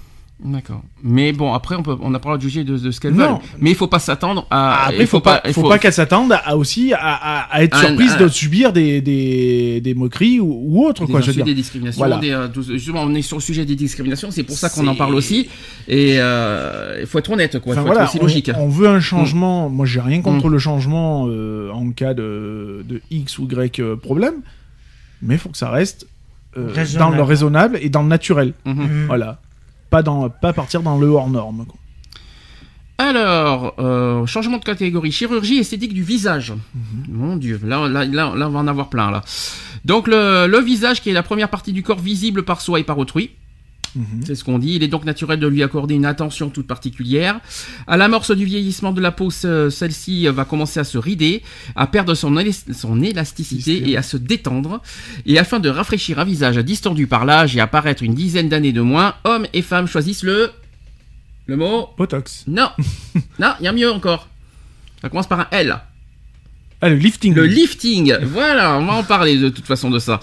Donc en fonction des zones à embellir, il existe des différents types de lifting permettant d'améliorer le lissage de la peau. Ça aussi, je sens qu'on va avoir pas mal de, pas mal de, de- de critiques à faire. Euh, ça dépend si c'est bien fait. Euh, Il y en a qui sont bien faits, il y en a qui sont évidemment exagérés. On en a vu aussi pas mal des exemples. Alors on commence par le lifting du visage ou lifting, on appelle ça cervico-facial. Donc c'est la clé de, pour les pommettes qui s'affaissent et euh, les bajoux les, ou un double menton aussi qui apparaît. Euh, ouais, un, dou- un double menton apparent. L'angle des lèvres vacillant aussi, les rides naissantes. Bonjour Lionel. Toutes ces corrections sont désormais euh, réalisables. Donc rajeunir et neutraliser les signes d'un vieillissement peuvent être obtenus grâce au lifting du visage ou lifting cervico-facial. Le lifting peut suspendre le temps et redonner une beauté naturelle au visage et au-delà, redonner confiance en soi à travers le regard des autres évidemment, et mais aussi le sien. Le rêve d'une éternelle jeunesse, telle est l'obsession du siècle. La révolution anti-âge est en marche et les bons gestes pour préserver notre capital jeunesse se multiplient. Le vieillissement de la peau, qui est l'effet naturel du temps, mais pas seulement, fait perdre à celle-ci son élasticité et sa tonicité, d'où un relâchement résultant d'une diminution des fibres euh, élastiques et de l'épiderme. Une euh, atrophie qui est fortement favorisée pour les fumeurs, une exposition trop, trop excessive Au au soleil. soleil, évidemment, la ménopause pour les femmes et aussi l'abus d'alcool, Mhm. qui est aussi le- ah la, bah la oui, cause. forcément. Dès nos 40 ans, ça s'approche, n'est-ce pas? Tant pour la femme que Il pour l'homme, le besoin et l'envie peuvent naître en nous. C'est à ce moment-là, plus généralement, que les premiers signes anatomiques de vieillissement apparaissent.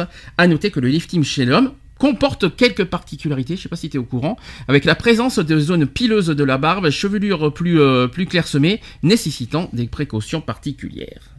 Le fameux lifting. Rien ne vaut le Aïe, naturel. aïe, aïe, aïe, aïe. Est-ce qu'on a des choses à dire sur le lifting? Ça, Je sens que ça va être les mêmes critiques que l'essence, je le sens bien. C'est ça. C'est- c'est abusé, ouais, c'est- non. c'est- C'est tout- c'est toujours pareil. C'est du moment où on fait une modification euh, euh, euh, sur son physique, je veux dire. euh, Un petit lifting, c'est bien, mais trop de lifting, aïe. Ah, trop de lifting, tu le muscle oui. lifting.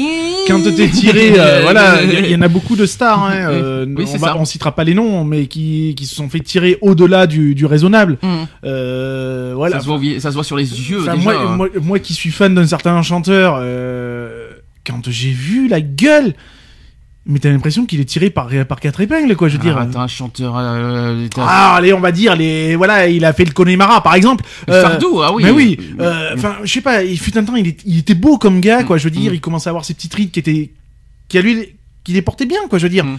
Oh, du jour au lendemain, quand je l'ai vu, comme il était tiré, Hum. mais c'est- c'était une catastrophe, quoi. Mhm. Je veux dire, il y a, enfin, je sais pas, euh, il y a, il y a les, enfin, pour moi, il y a des limites du raisonnable. Mm. Je veux dire, euh, quand t'as 80 piges, t'as 80 piges, quoi. Euh, faut pas chercher à en avoir 20, quoi. Hum. Enfin, le lifting, c'est bien, mais par contre, qu'est-ce que ça, ça se voit sur les yeux? On dirait Mais, limite tu- comme mais- ça. mais euh, mais c'est flagrant. incroyable, hein. C'est flagrant quand tu connais les personnes, que tu les côtoies euh, au jour le jour. Mais c'est flagrant. Moi, demain, je viens me faire lifter, mais tu vas le voir direct, quoi. Ça se verra direct. Donc, euh, ouais, enfin. euh, Recommandé ou pas recommandé le lifting? Non.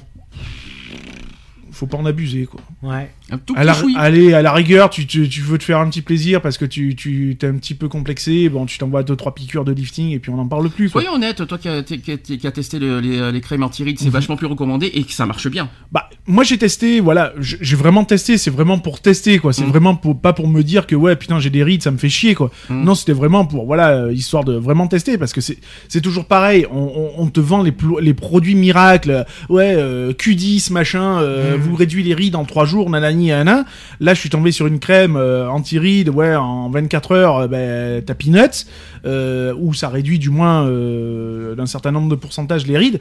Oui, ça marche. Mhm. Moi, celle que j'utilise marche. Je l'ai utilisée qu'une fois. Mais ça a marché. Ouais. Mais ça a marché. Bah là, C'est cher aussi. hein. mais c'est ce qu'on m'a dit. C'est ce qu'on m'a dit. Moi, Mm. personnellement, oui, j'ai vu quelques quelques changements. Après, euh, je me regarde pas toutes les 10 secondes à la glace. Donc, ceux, ceux qui sont au mieux placés pour me le dire, c'est l'entourage. Ceux qui Mm. me voient. Parce que moi, je me vois pas, euh, ou à, à moins d'être devant un miroir.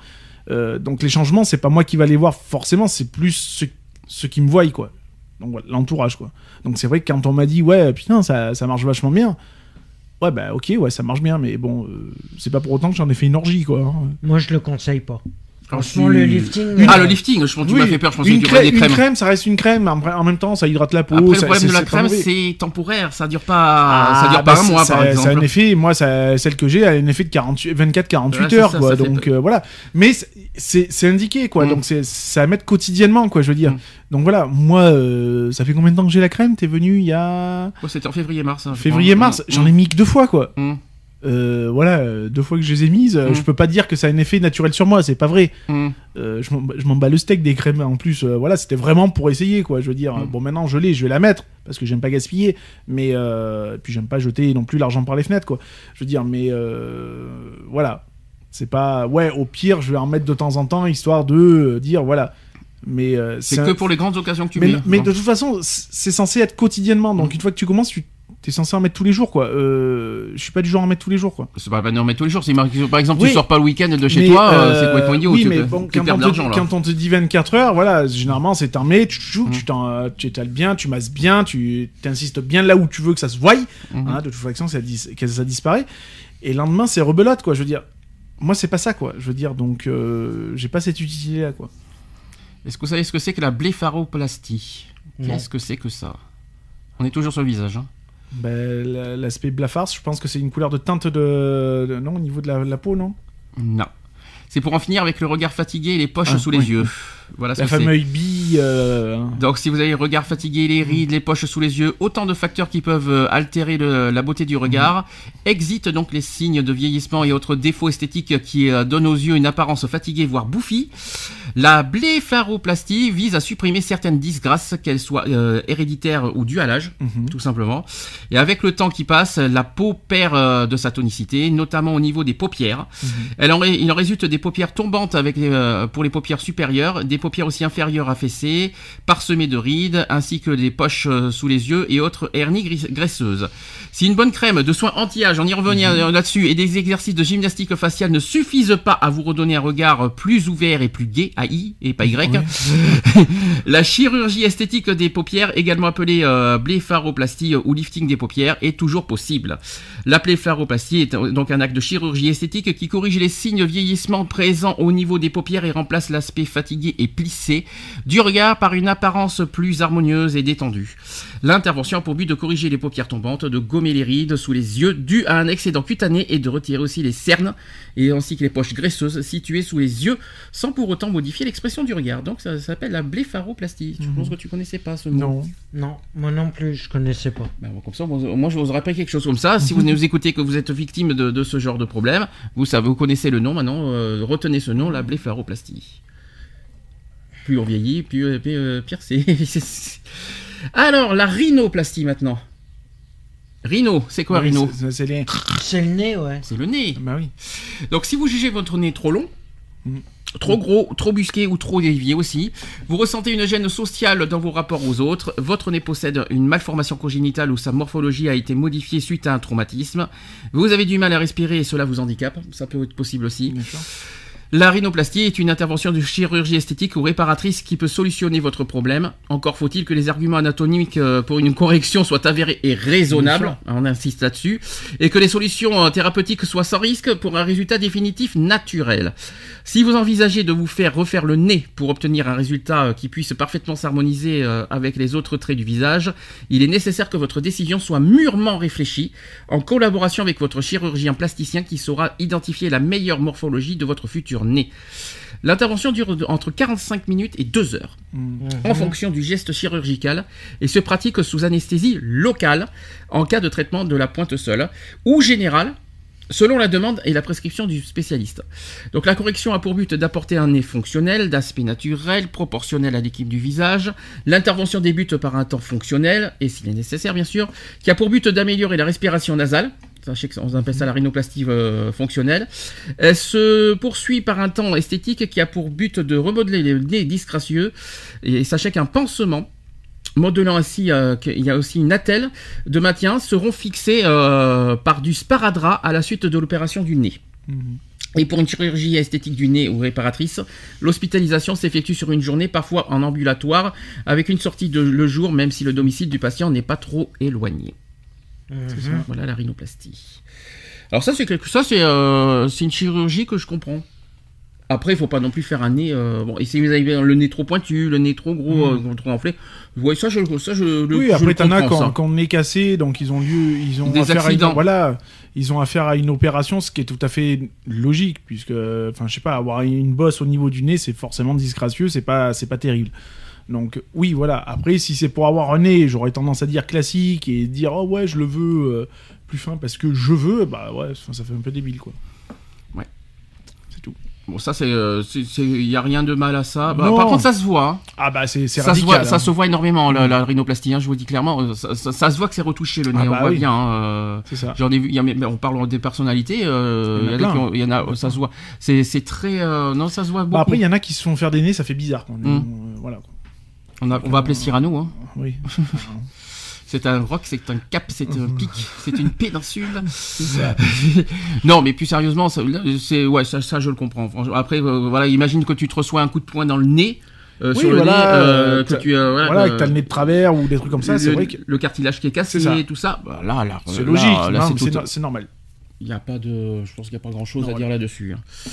L'autre chose, l'autoplastie, qu'est-ce que c'est?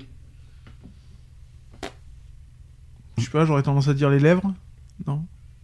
Non, les pommes. oreilles. c'est les oreilles. Hmm. Je confirme. C'est pour se faire recoller les oreilles en fait. D'accord. L'autoplastique est une opération chirurgicale permettant de corriger l'aspect euh, inesthétique des oreilles décollées en remodelant le cartilage. Euh, Qu'elle soit esthétique ou réparatrice, elle vise à obtenir un recollement définitif, symétrique et naturel des oreilles afin de retrouver une allure plus harmonieuse au niveau du visage. Voilà, donc euh, cette intervention est généralement réalisée sur les deux oreilles, mais il arrive qu'on puisse euh, constater qu'une asymétrie, euh, due, euh, sachant qu'une seule oreille étant touchée ou les deux dans une des proportions différentes, donc que ce soit une soit deux qui sont touchées. On parle ainsi d'autoplastie bilatérale ou unilatérale. Bon, exceptionnellement, l'autoplastie peut permettre de corriger voire reconstruire d'autres anomalies comme l'absence du pavillon d'oreille. Bon, bon, je vais pas vous faire le, le, le, le le le la synthèse de tout ça parce que c'est pas le plus, grave, plus important et le plus grave. Euh, déjà, ça se voit pas. De toute façon, c'est derrière l'oreille. Oui, voilà. Je crois que c'est des incisions qui sont faites derrière l'oreille, donc il ouais. a rien de. Il y a rien de, de y a rien dégradant, il y a rien de dangereux, il y a rien de. Après, ça se comprend quoi que les gens veulent se faire recoller un peu bah, les oreilles. S'il y a des oreilles qui sont un petit peu bah, comme si ça. Si t'as les oreilles de Danny Boone, par exemple, voilà, qui lui a des oreilles. et qu'il assume parfaitement d'ailleurs. C'est ça, mais bien sûr, il l'a toujours dit. Donc voilà, oui, après on peut comprendre certaines choses. Voilà, euh, Voilà. quand on souffre, quand, quand- ouais, parce que c'est- il y en a plein qui, euh, Oui, il y en a plein qui, qui euh, les critiques, ça y va, vous savez euh, là-dessus. Bah, donc ça, c'est quelque chose que je comprends. C'est pas dangereux, c'est pas visible, vous risquez rien, donc euh, Non, voilà, il n'y a rien de, il y a rien de y méchant. rien de méchant. Alors là, on va revenir sur des, des sujets un peu plus sensibles, les fesses. Mm. Bah, c'est- c'est comme les seins, c'est toujours pareil. C'est toujours pareil. Kim Kardashian, bonjour. C'est ça. Est-ce qu'on doit en à dire quoi quelque bon chose? avoir une cul euh, large comme la porte d'Aix euh, Non, je pense pas, quoi. Donc euh, voilà, quoi. Alors la chirurgie des fesses est en plein essor actuellement. Cette chirurgie venue du Brésil a vu sa popularité augmenter grâce notamment à des vedettes médias comme Kim Kardashian. La croissance des techniques opératoires avec l'avènement euh, du, lif, le, du lipofilling, on appelle ça, en particulier, ont permis de plus euh, d'élargir le champ des interventions possibles. Donc les implants fessiers, le lipofilling, qu'il est possible d'associer à la lipostructure aussi, qui ont permis d'offrir à des patients de plus en plus demandeuses euh, une véritable chirurgie esthétique des fesses. C'est de nos jours une chirurgie esthétique sûre, efficace et totalement maîtrisée d'un point de vue opératoire. C'est ce qu'on dit. hein. Euh, il faut tout d'abord parler des fesses des femmes qui possèdent des, caractéristiques propres. En effet, chez la femme, la fesse euh, est entourée de- euh, des hanches en haut et latéralement, ainsi que de la culotte de cheval. C'est quoi la culotte de cheval? Ça, c'est en bas et latéralement, ça. D'accord Cette notion est importante car en, euh, en cas d'excès euh, graisseux des hanches ou de la culotte de cheval, c'est toute la fesse qui paraît alourdie. C'est ça. pourquoi les, les femmes sont très à cheval sur, sur ce principe. Euh, chez la femme, pour avoir ses jolies fesses, donc un travail sur la culotte de cheval et des hanches est donc à envisager. Il s'agit de réduire au minimum ces amas graisseux dont le rôle originel est de constituer une réserve de graisse indispensable en période de grossesse ou d'allaitement. La beauté des fesses de la femme est d'autant mise en valeur que sa, hanche est fine et marquée. Il est donc nécessaire de prendre également en compte ce paramètre au moment de redessiner la silhouette pour des fesses parfaites. La culotte de cheval est une partie du corps qui n'existe pas chez l'homme. Mhm. Je pense que tu le savais. Par contre, nous, c'est les, on appelle ça les pommes d'amour, je crois. hein, Ouais, c'est ce qu'on les dit. ça. bourrelets, oui. Les bourrelets, ouais, aussi, ouais. Donc, c'est, c'est toute la différence entre l'anatomie des fesses chez les deux sexes. Donc, sachez que chez l'homme, de belles fesses seront surtout musclées, musclées et arrondies. Mm. Elles sont d'autant plus attirantes que- qu'elles sont fermes et semblent suffisamment puissantes. Le besoin de refaire ses fesses est motivé par différentes raisons. Il peut s'agir de remodeler les fesses plates. Cela signifie que cette partie du corps a perdu totalement ou en partie de sa tonicité musculaire. Ce relâchement peut être euh, un signe de vieillissement ou la conséquence d'une perte de poids particulièrement importante. Cette morphologie peut être aussi d'origine euh, congénitale. En fonction des préférences de la patiente, mais aussi de, sa- de sa morphologie, de la présence de, euh, ou non d'excédents graisseux, quatre solutions chirurgicales sont envisageables. La liposuction, la fameuse liposuction, parce qu'on sur les ventres ça va être pareil tout à l'heure, le lipofilling, l'injection d'acide euh, hyaluronique à effet temporaire, ou tout simplement les- les- la pose d'un plan fessier, Oui, c'est ça. Je connais quelqu'un qui a fait ça. avec les- ce qu'on appelle la prothèse des fesses. C'est ça. Il y en a, qui- l'ont fait Ouais, je connais quelqu'un qui, a- qui m'a d'ailleurs m'avait envoyé une photo avant et après. C'est Ah. fesses. D'accord. Ah mais ouais, mais alors Voilà. c'est ça qui c'est ça qui est bizarre. On en parlera après. Il peut également être question de remonter les fesses tout simplement pour un résultat plus esthétique. Mhm. le, vieil- le vieillissement cutané, une perte de poids, des régimes successifs accompagnés d'effets yo-yo qui peuvent être à l'origine de l'apparition d'une ptose au niveau des fesses. Alors. La réduction du volume des fesses est un autre problème sur lequel intervient la chirurgie esthétique. Elle concerne donc les muscles fessiers, la culotte de cheval et les hanches dans le but de redessiner toute cette partie du corps car dans le cas des grosses fesses, ce sont en fait des fesses dont les hanches et la culotte de cheval sont trop marquées et qui déforment l'aspect de la fesse. L'intervention consistera donc en une liposuction sur ce cas. Pour introduire maintenant les implants. Le, chirurgie, le chirurgien plutôt réalise une incision dans le pli des fesses. Il soulève le grand muscle fessier du patient, la partie qui surplombe les deux fesses, afin d'y introduire les implants en silicone cohésif. Ça doit être bizarre hein, pour s'asseoir. hein. Euh, les- ces implants de- prennent diverses formes et leur volume varie de 250 cm3 à 350 cm3, rien que ça. Euh, le choix de la prothèse à utiliser se fait en fonction de la forme originelle de la fesse et du volume fessier que le patient cherche à obtenir. L'intervention se fait sous anesthésie générale et dure approximativement deux heures. Vous savez combien ça vaut l'intervention des implants fessiers Non. Parce que ça, on ne, on ne dit pas beaucoup les prix aussi. hein. Le, le prix de l'intervention de la, la pose d'implant fessier varie entre 5000 et 7500 euros. Ah, quand même. Rien que Ça fait ça. mal au cul. hein. Ça fait mal au cul. Rien que ça. Le lipofilling, vous savez ce que c'est? C'est que- ce qu'on appelle l'autogreffe de la graisse. C'est un peu bizarre. Euh, le lipofilling, donc, euh, par contre, ça vaut entre 5000 et 6000 euros. Ah, putain. Rien que ça. Ça fait toujours mal au cul. C'est un prélèvement euh, par euh, lipo-aspiration, en fait. Mhm. En fait, qui se fait généralement au niveau des hanches ou à l'intérieur des cuisses. Voilà, tout simplement. Ça va modeler les fesses. Bon, Mhm. là aussi, euh, on va revenir un petit, ça va faire un petit peu comme les seins. On va, on va, si on est dessus, est-ce qu'on a besoin de modifier ses fesses? Moi, j'en connais qui a un gros complexe d'infériorité là-dessus. Oui. Ah et après, après une fois, que- c'est- c'est- c'est- c'est- on a oublié d'en parler d'une chose, euh, c'est comme les seins tout à l'heure. Une fois qu'on bah, qu'on a fait ces opérations, j'ai l'impression qu'on qu'on cherche à le mettre en avant après au niveau vidéo Hmm. et photo. Est-ce que ça sert à quelque chose de se mettre en avant? On, a Bah, besoin de se plaire à soi, pas, des- pas aux En autres. fait, en fait, on- tout ce qu'on fait sur soi, Mhm. on, le prend automatiquement en photo. Mm. On fait, voilà, que tu mettes une boucle d'oreille, que tu fasses euh, n'importe quoi, automatiquement tu vas le faire. Une nouvelle Mm. coupe de cheveux. euh, Enfin, moi, je, je me rappelle, hein, quand je me suis fait les mèches, euh, les mèches blondes à l'époque, euh, j'ai pas pu m'empêcher que de, de me, me faire une photo, euh, voilà quoi. Regarde, regarde chez un homme. Un homme a besoin de montrer son corps musclé, bien fou, euh, pour, pour attirer. Les femmes, c'est pareil, ils ont besoin de montrer leurs seins, leurs fesses pour se sentir aimés. Eh ben, les hommes, c'est pareil, ils ont besoin de montrer leur corps bien musclé, tout ça, pour se sentir appréciés, aimés et attirés. Est-ce que, est-ce que ça, franchement, est-ce que c'est vraiment utile de- d'en arriver à ce stade-là Je pense pas que euh, ça, ça devient un petit peu de. Ouais, ça fait bizarre. Moi, j'ai jamais eu besoin de, de me prendre en photo pour faire voir, euh, soit à une certaine époque, euh, comment j'étais taillé en V avec des abdos et machin, et que maintenant j'ai une photo. euh, si je me prends en photo, c'est plus des abdos Cronenbourg que j'ai qu'autre Mhm. chose. Voilà. Moi, je dis qu'on est comme on est, on devient comme on est. Je veux Mhm. dire, moi, ma, voilà, ma bidou, euh, mon bidou, euh, ben, j'ai appris à vivre avec de toute façon. Euh, voilà quoi, je veux dire. Et je, et je suis comme je suis, et je suis fier d'être comme je suis de toute façon. Euh, c'est pas pour autant que je vais chercher à me faire opérer pour devenir comme j'étais il y a euh, 15 ans en arrière ou 20 ans en arrière.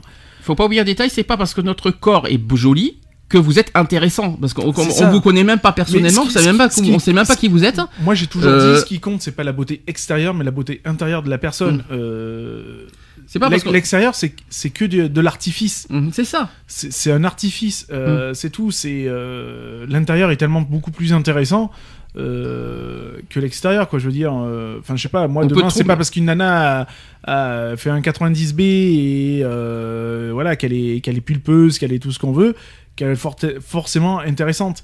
Alors que la personne qui va faire euh, une, une nana qui va avoir des seins qui vont un petit peu tomber, qui va être un petit peu, euh, un petit peu ronde, tout ça, bah, j'ai plus avoir de plaisir à discuter ou à avoir une relation même avec cette fille-là qu'avec un fil de fer euh, monté comme un char d'assaut, quoi. Il a- il- ça m'intéresse pas, quoi. Tu vas me dire si je me trompe. J'ai remarqué aussi un autre détail, c'est que quand on fait des opérations, j'ai l'impression que les gens changent aussi de personnalité. Bien sûr, automatiquement. Ça c'est incroyable, c'est-à-dire tellement, il change. c'est-à-dire tu, tu, tu passes d'un sentiment de rejet à un sentiment vas-y, je suis trop sûr de moi, je suis le plus plus de beau du puissance, monde. de puissance. de- c'est de la puissance. C'est, je me sens plus beau, je me sens plus belle. Les autres, vous êtes moches. En plus, j'ai, remarqué qu'après ils rejettent, ils se permettent de juger euh, à, son- à leur tour les autres euh, parce qu'ils se sentent plus beaux, plus fermes, plus ci, plus là. Euh, c'est, moi, je trouve ça triste d'en arriver là. Euh, euh, je trouve ça moche, même que ces gens euh, après euh, qui sont passés par des souffrances, et ben euh, se permettent, voilà, de, de- en passant après, euh, qui passent par les opérations chirurgicales, je le conçois et je l'accepte, mais qu'après psychologiquement ils se renforcent et après ils, re- après ils font des, ils se servent de leurs opérations comme une force et après en, en- après de rejet envers les autres, en- etc. Je sais pas comment expliquer, mais c'est c'est c'est quelque chose que j'ai remarqué, c'est les personnalités qui changent. Euh, je me, quand je regarde les émissions comme Confessions intimes, euh, tellement vraies, euh, vous savez, vous savez, toutes ces émissions qui montrent les gens euh, sur, j'ai remarqué, c'est incroyable comme les gens changent après des opérations. Mais quand je dis change dans le sens négatif du terme, hein, euh, c'est pas dans le bon sens quoi. Je préfère mieux qu'ils s'en servent comme une force, voilà, donner- donner- comme une force plutôt qu'ils s'en servent en, en disant je suis plus beau, je suis ici, je suis, je, regardez-moi comme je suis, comme je suis fort, comme je suis au niveau des muscles par exemple, au niveau des, des fesses. Oh regardez mes belles fesses. Euh, Est-ce qu'on a besoin de se montrer en plus Tu publiquement vois, c'est quoi un petit peu comme les, les sportifs et les sportives qui Mm. font de, de l'haltérophilie. Oui. T'as les mecs, bon, ils vont faire de l'haltérophilie, ils vont être baraqués, mais juste ce qu'il faut, ça va être Mm. joli, ça va être euh, mignon, etc., etc.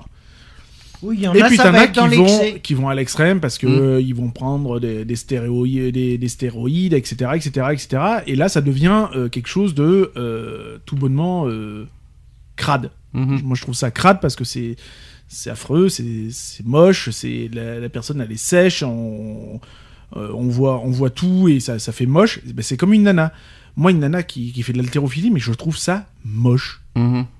Je trouve ça moche. Une nana où t'as les abdos qui sortent comme les mecs, t'as les. C'est Mm. laid, quoi. C'est laid. Ça casse la féminité, ça casse tout ce qu'on veut.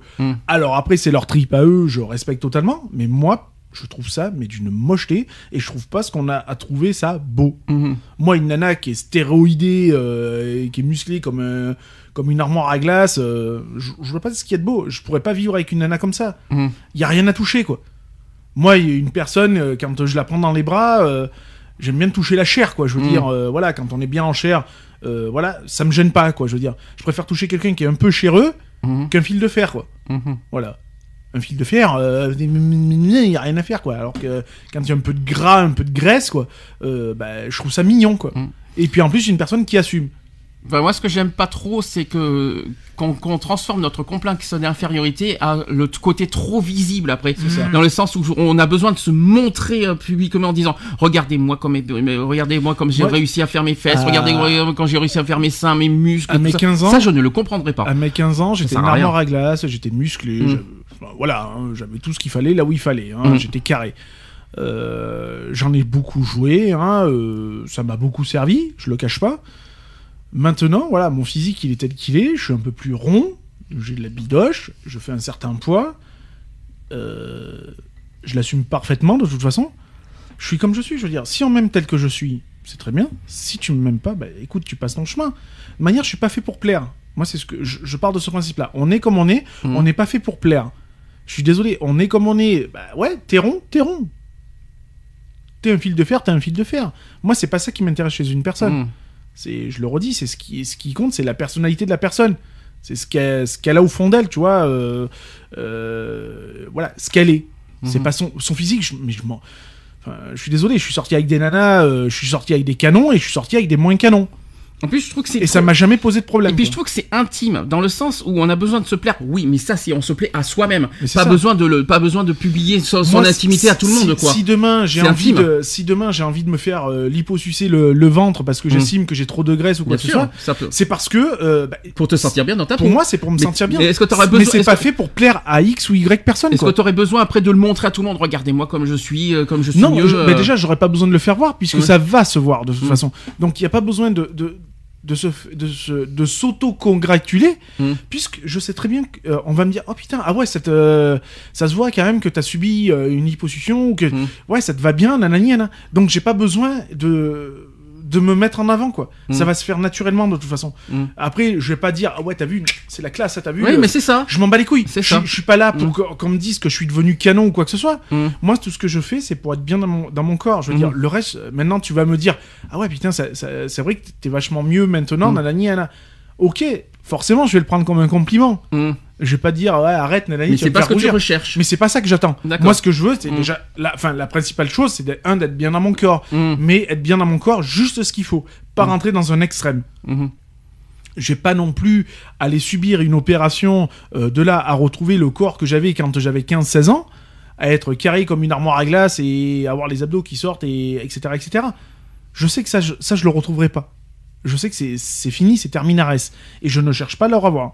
Mhm. Maintenant, ce que je chercherais peut-être à avoir, c'est ouais, peut-être avoir moins de masse euh, corpulente euh, au niveau du bidou, avoir euh, voilà, c'est tout. Je sais que moi j'ai un gros complexe, c'est mes cuisses. Mm. Je sais que mes cuisses, moi, elles se touchent, donc j'ai une masse graisseuse au niveau du, de l'entre l'entrecuisse qui voilà, qui, qui moi qui me qui me gêne, mais je l'assume quoi. Je veux dire, j'ai pas les moyens de, de, de me payer une telle opération. Eh ben je suis comme je suis quoi. Je veux dire, et puis c'est tout quoi. Je veux dire, Mm. euh, tu trouves que je suis gros des cuisses, bah écoute, c'est ton droit quoi. Je veux dire.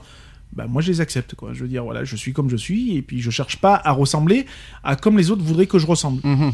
Voilà, c'est si je fais une certaine chirurgie sur moi, c'est parce que je- j'en ai besoin, parce que je suis mal dans ma peau et j'ai envie d'être bien. Mm. Mais pas pour plaire aux autres. Pas pour plaire aux autres. D'accord. Bah tiens, tu, on fait la transition, on passe au ventre.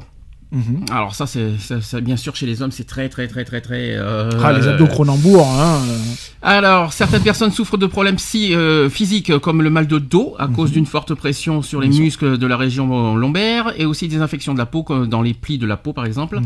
La chirurgie du ventre est aussi conseillée euh, aux personnes complexées par leur euh, vergéture ou leur euh, ventre euh, proéminent, je vais arriver à dire, qui ne trouvent pas de vêtements qui leur vont, ça c'est moi ça, ou lorsque les gens pensent à tort euh, qu'elles sont enceintes. Donc une chirurgie du ventre peut vous aider à résoudre ces problèmes. Mhm. Le choix du type de chirurgie du ventre dépend de la- de l'élasticité de la peau, des muscles droits de la paroi abdominale et de la taille aussi et de la position de la surcharge graisseuse. Selon votre cas, le chirurgien peut vous conseiller un mini lifting du ventre, c'est pos- possiblement en combinaison avec une liposuction, ou alors une euh, abdominoplastie complète. Donc euh, l'abdominoplastie, on appelle ça la plastie abdominale, qui permet d'enlever un excédent de peau relâché et de graisse. Euh, c'est la chirurgie du ventre la plus complète et elle supprime tout, l'excédent de peau entre le nombril et le pubis. Il faut recourir à, euh, une plastie euh, abdominale chaque fois qu'il existe un relâchement de la peau important, avec un excédent de graisse et des vergetures ou de cicatrices. L'abdominoplastie permet d'agir sur trois défauts en même temps. Donc un, c'est sur le surplus de graisse au niveau du ventre. Il apparaît avec l'âge chez les hommes le plus souvent à partir de la quarantaine et les femmes chez les et chez les femmes après la ménopause, histoire d'en mettre une couche. Vous avez aussi, euh, ça sert à- aussi à agir sur un excès de peau. Ce qui est visible, euh, c'est le classique tablier abdominal suite aux grossesses et un amaigrissement important. Et le troisième, euh, troisième action, c'est sur l'écartement des muscles abdominaux d'origine euh, congénitale ou suite à une euh, césarienne. Mm. Ça, c'est chez les femmes, par oui. contre, évidemment. Parce que pas les On hommes. avait bien euh, compris sur l'accouchement et la et césarienne. voilà, hein, tout simplement. Donc l'abdominoplastie, là aussi logique. Hein, ça, c'est, ça, c'est pour moi, c'est une, c'est une opération très logique. Après, comme on a dit tout à l'heure, pas en faire non plus des caisses. Voilà. euh, Faut que ce soit nécessaire. Je veux dire, c'est pas Mm. nécessaire, ça sert à rien. Je veux dire, quelqu'un qui a un pet de graisse euh, sur son bide, il y a aucun intérêt à mhm. faire soit une liposuction, soit à faire une, abdomino- une abdominoplastie. Je vais y Mhm. arriver. Euh, voilà, par exemple, euh, une personne comme moi, euh, ouais, j'aurais plus tendance à aller sur une liposuction ou un Mhm. truc. J'aurais peut-être pas me faire cicatriser la, la viande pour euh, enlever l'excès de graisse ou de peau. Parce qu'après, il y a aussi, euh, ouais, il faut supporter les cicatrices et tout le bordel. Hein. Euh, voilà. Mais euh, ouais, si mon médecin me dit, bah écoute, oui, on peut envisager une liposuction pour te retendre la peau, enlever la, la masse de graisse, bah ouais. Moi, je sais que je serais partant pour le faire, sans problème. Euh, à l'heure actuelle, j'ai un petit bidou, euh, il me pose pas trop de problèmes euh, plus que ça. Il m'empêche pas de m'habiller, il m'empêche pas de, voilà, de, il me, il me contrarie pas quoi. Bien au, bien au contraire, ça en satisfait plus d'un. Mais euh, voilà quoi. Très bien. Ça fait un petit coussin, c'est mignon. Oh, tout de suite, évidemment. Ouais, Si on parlait un petit peu du Botox aussi. Mhm. Aïe, aïe, aïe, aïe, aïe. Ah oui, Botox. l'injection de Botox. Ah, qu'est-ce que c'est bon ça. Alors, bon, le ça. fameux Botox également appelé, on appelle ça la, la toxine botulique. Mm. Tu savais ça? Oui. Qui est bien connu par les personnes qui cherchent à lutter contre les rides et les traces de vieillissement. Donc, en effet, l'injection du Botox dans le muscle permet de bloquer la production euh, de l'acé- l'acétylclonique, je suis désolé, c'est un petit Mhm. peu, c'est biologique tout ça, entraînant ainsi une paralysie de ce dernier. Et dès lors, euh, le résultat ne se fait pas attendre. Les rides d'expression sont réduites. En effet, le botox est le plus souvent euh, le qui est le plus souvent injecté euh, sur la partie haute du visage, notamment sur les rides du front, les rides du lion et les rides de la patte doigt. Donc le botox a pour objectif de tendre la peau, même si son utilisation est parfois assez décriée. La toxine botulique fait ses preuves lorsqu'il agit, lorsqu'il s'agit de réduire les rides du front autour des yeux ou encore euh, entre les sourcils. Euh, les injections ne comportent pas de risque majeur, apparemment, euh, mais doivent impérativement être réalisées par un médecin. Ah oui. Très important à dire. Donc en effet, un, un- ah, oui. C'est très déconseillé de le faire soi-même. hein. Ah, il faut pas le faire soi-même, ça c'est sûr. Donc en effet, un savoir-faire est impératif afin d'obtenir un résultat naturel qui préserve les expressions du visage. Lorsque les dosages ne sont pas maîtrisés, le risque est d'obtenir un visage sans aucune expression, et ainsi la technique doit être maîtrisée euh, pour éviter euh, toute paralysie des muscles. Par ailleurs, les injections de Botox sur le bas du visage sont plus rares que sur la partie haute, car il peut exister un risque modéré et transitoire de paralysie buccale. Hmm. La bouche, si vous préférez. Vous savez combien ça vaut le prix d'une injection? Non. Une injection Oh, ça doit être 1000 euros à tout casser. Non, ça va, t'es un petit, tu vas un petit peu haut, c'est 400 euros. Oh, bon, 400 il reste euros, 400 400 euros, une injection, s'il vous plaît. ça- hein, euh, alors si t'en faut 15, t'as compris. Hein. et, sachez qu'un prix non, nég- non négligeable pour un résultat non définitif et qui permet d'éviter li- le lifting. Oui. 400 euros, c'est temporaire. Hein. Oui, en plus, oui. faut- C'est pas, c'est pas définitif. Hein. C'est pour ça, oui, 400 euros, Enfin, moi, Faut ça me être ferait chier, riche, hein, ça me ferait chier de mettre euh, 400 je- euros dans une seringue quand même. hein. c'est clair. Je préfère me faire l'hyposucer à la rigueur, tu vois. C'est, tu payes peut-être, Mhm. mais au moins tu es sûr que c'est, c'est du long terme. Alors, il nous reste. euh, bon, on l'a déjà on l'a dit tout à l'heure, mais on va en parler. C'est sur les lèvres maintenant. Mhm. Donc, si vous avez des lèvres trop minces, vous passerez inéviti- inévitablement pour quelqu'un de timide et de réservé. Les implants en silicone permettent d'en finir de façon définitive avec l'impression de, de lèvres pincées et- ou effacées. Les lèvres retrouveront un volume idéal et conforme à vos attentes. Il y a aussi le principe de- du, du lipofilling qu'on a parlé tout à l'heure, qui est très simple. Une toute petite quantité de graisse est prélevée sur votre corps et puis réinjectée dans vos lèvres. Bark. Bon, on prend d'un côté, on met de l'autre. Hein. Ah, c'est dégueulasse. Celles-ci donneront l'impression d'être plus remplies avec un résultat totalement naturel. Légère et superficielle, cette intervention ne laisse aucune trace visible. Au contraire, si vous souhaitez diminuer votre lèvre, il existe la lipoplastie qui permet de redonner à vos lèvres une taille idéale, quelle qu'elle soit l'origine du problème, donc l'hérédité, l'injection de produits non résorbables par exemple. Vous pouvez choisir, vous pouvez choisir d'agir seulement sur la lèvre inférieure ou sur la lèvre supérieure ou bien sur les deux. Sur, sur les deux, ça fait bien. Cette intervention rapide permet de choisir le volume souhaité et ne laisse aucune cicatrice visible. Alors justement, les lèvres, Mm. c'est pas mieux. hein. Surtout quand on voit les lèvres euh, comme alors je vais, je vais- comme ça là, Mm. euh, bien euh, bien épais. Ouais. euh, ça, j'ai jamais compris euh, quel, plaisir de faire voilà. ça. Alors moi, je, je- C'est moche. je vous avoue, j'ai jamais compris. hein. Je, je l'ai jamais pigé. euh, j'ai jamais compris euh, à quoi sert cette opération. Elle sert à je, rien je- en je fait. trouve que ça fait des bouches de babouin en plus, donc euh, ça fait super moche. Mhm. C'est pas esthétique du tout. Mhm. Alors il, il trouve ça beau, euh, je vois pas en quoi. Moi, moi non plus.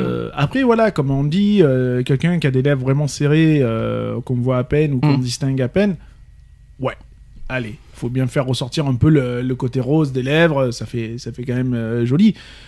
Après, euh, de là à avoir une bouche de, guenon ou, ou je ne sais quoi d'autre, non, ça fait comme, euh, comme elle avait Lolo, hein, Mm. de toute façon, puisque c'est l'exemple type de toute façon sur ce sujet-là. Euh, ça a été les, la- ça a été les opérations à, à l'extrême à elle, hein, euh, donc euh, voilà Ah, quoi. bon, euh, faire les lèvres, je vois pas le rap- je vois vraiment pas l'intérêt. Je, je, je, je vais vous dire, moi je vais, je vais être cash là-dessus. Aucun intérêt de faire une chirurgie des lèvres. Sauf si bien sûr t'as as des cicatrices, euh, tout ce qu'on veut. Là oui, si on veut, ça, ça a un intérêt. Mais juste pour faire grossir des lèvres, pourquoi faire pour, pour, pour, pour mieux embrasser Pour euh, je sais pas à quoi ça sert, mais euh, ça sert à quoi de grossir Ouais, après les moi j'appelle ça autrement, au j'appelle ça des bouches à autre chose, mais voilà quoi. Ça va être gênant euh, quand, quand, quand tu J'appelle fais- ça quand autre tu- chose moi après, donc euh, je, te vois venir, je te vois venir, C'est ce mais que j'appelle des bouches à pipe, donc après voilà quoi, c'est, je trouve ça dégradant. hein. dégradant, Mm. mais non, puis c'est moche quoi. Je veux Mm. dire. Comme ça, je sais pas, quoi. Et C'est. pour embrasser, ça doit être chaud. Hein. Ouais. Mais déjà- déjà- au niveau du toucher, euh, Voilà, mais c'est exactement Mm. ce que je disais par rapport même au sein, Mm. tu vois. Quand, quand tu touches une femme avec des seins en chair, quoi, je veux dire, des Mm. vrais seins, hein, je parle des véritables, euh, naturels et tout, tu vois, tu palpes quelque chose de. en chair, quoi. Quand tu palpes une poitrine euh, avec des implants dedans, le toucher, il est pas le même. Et tu le sens d'une façon que c'est pas naturel, quoi. Et tu le sens qu'il y a eu quelque chose, quoi. Enfin, moi, je trouve ça. Du moment où moi, tu ce que du moment où tu. Moi, pour moi, ou du moment où t'as des. des implants, des machins, tout ça, c'est plus naturel, quoi. De Mm. toute façon, euh, voilà. Après, je comprends, hein, les. Attention, hein, les. euh, les complexes, les machins. Tu vois, par exemple, je prends. euh, Complexe des lèvres, euh, je la vois non, pas. moi, moi non plus, j'en ai pas, j'en vois pas, mais Mhm.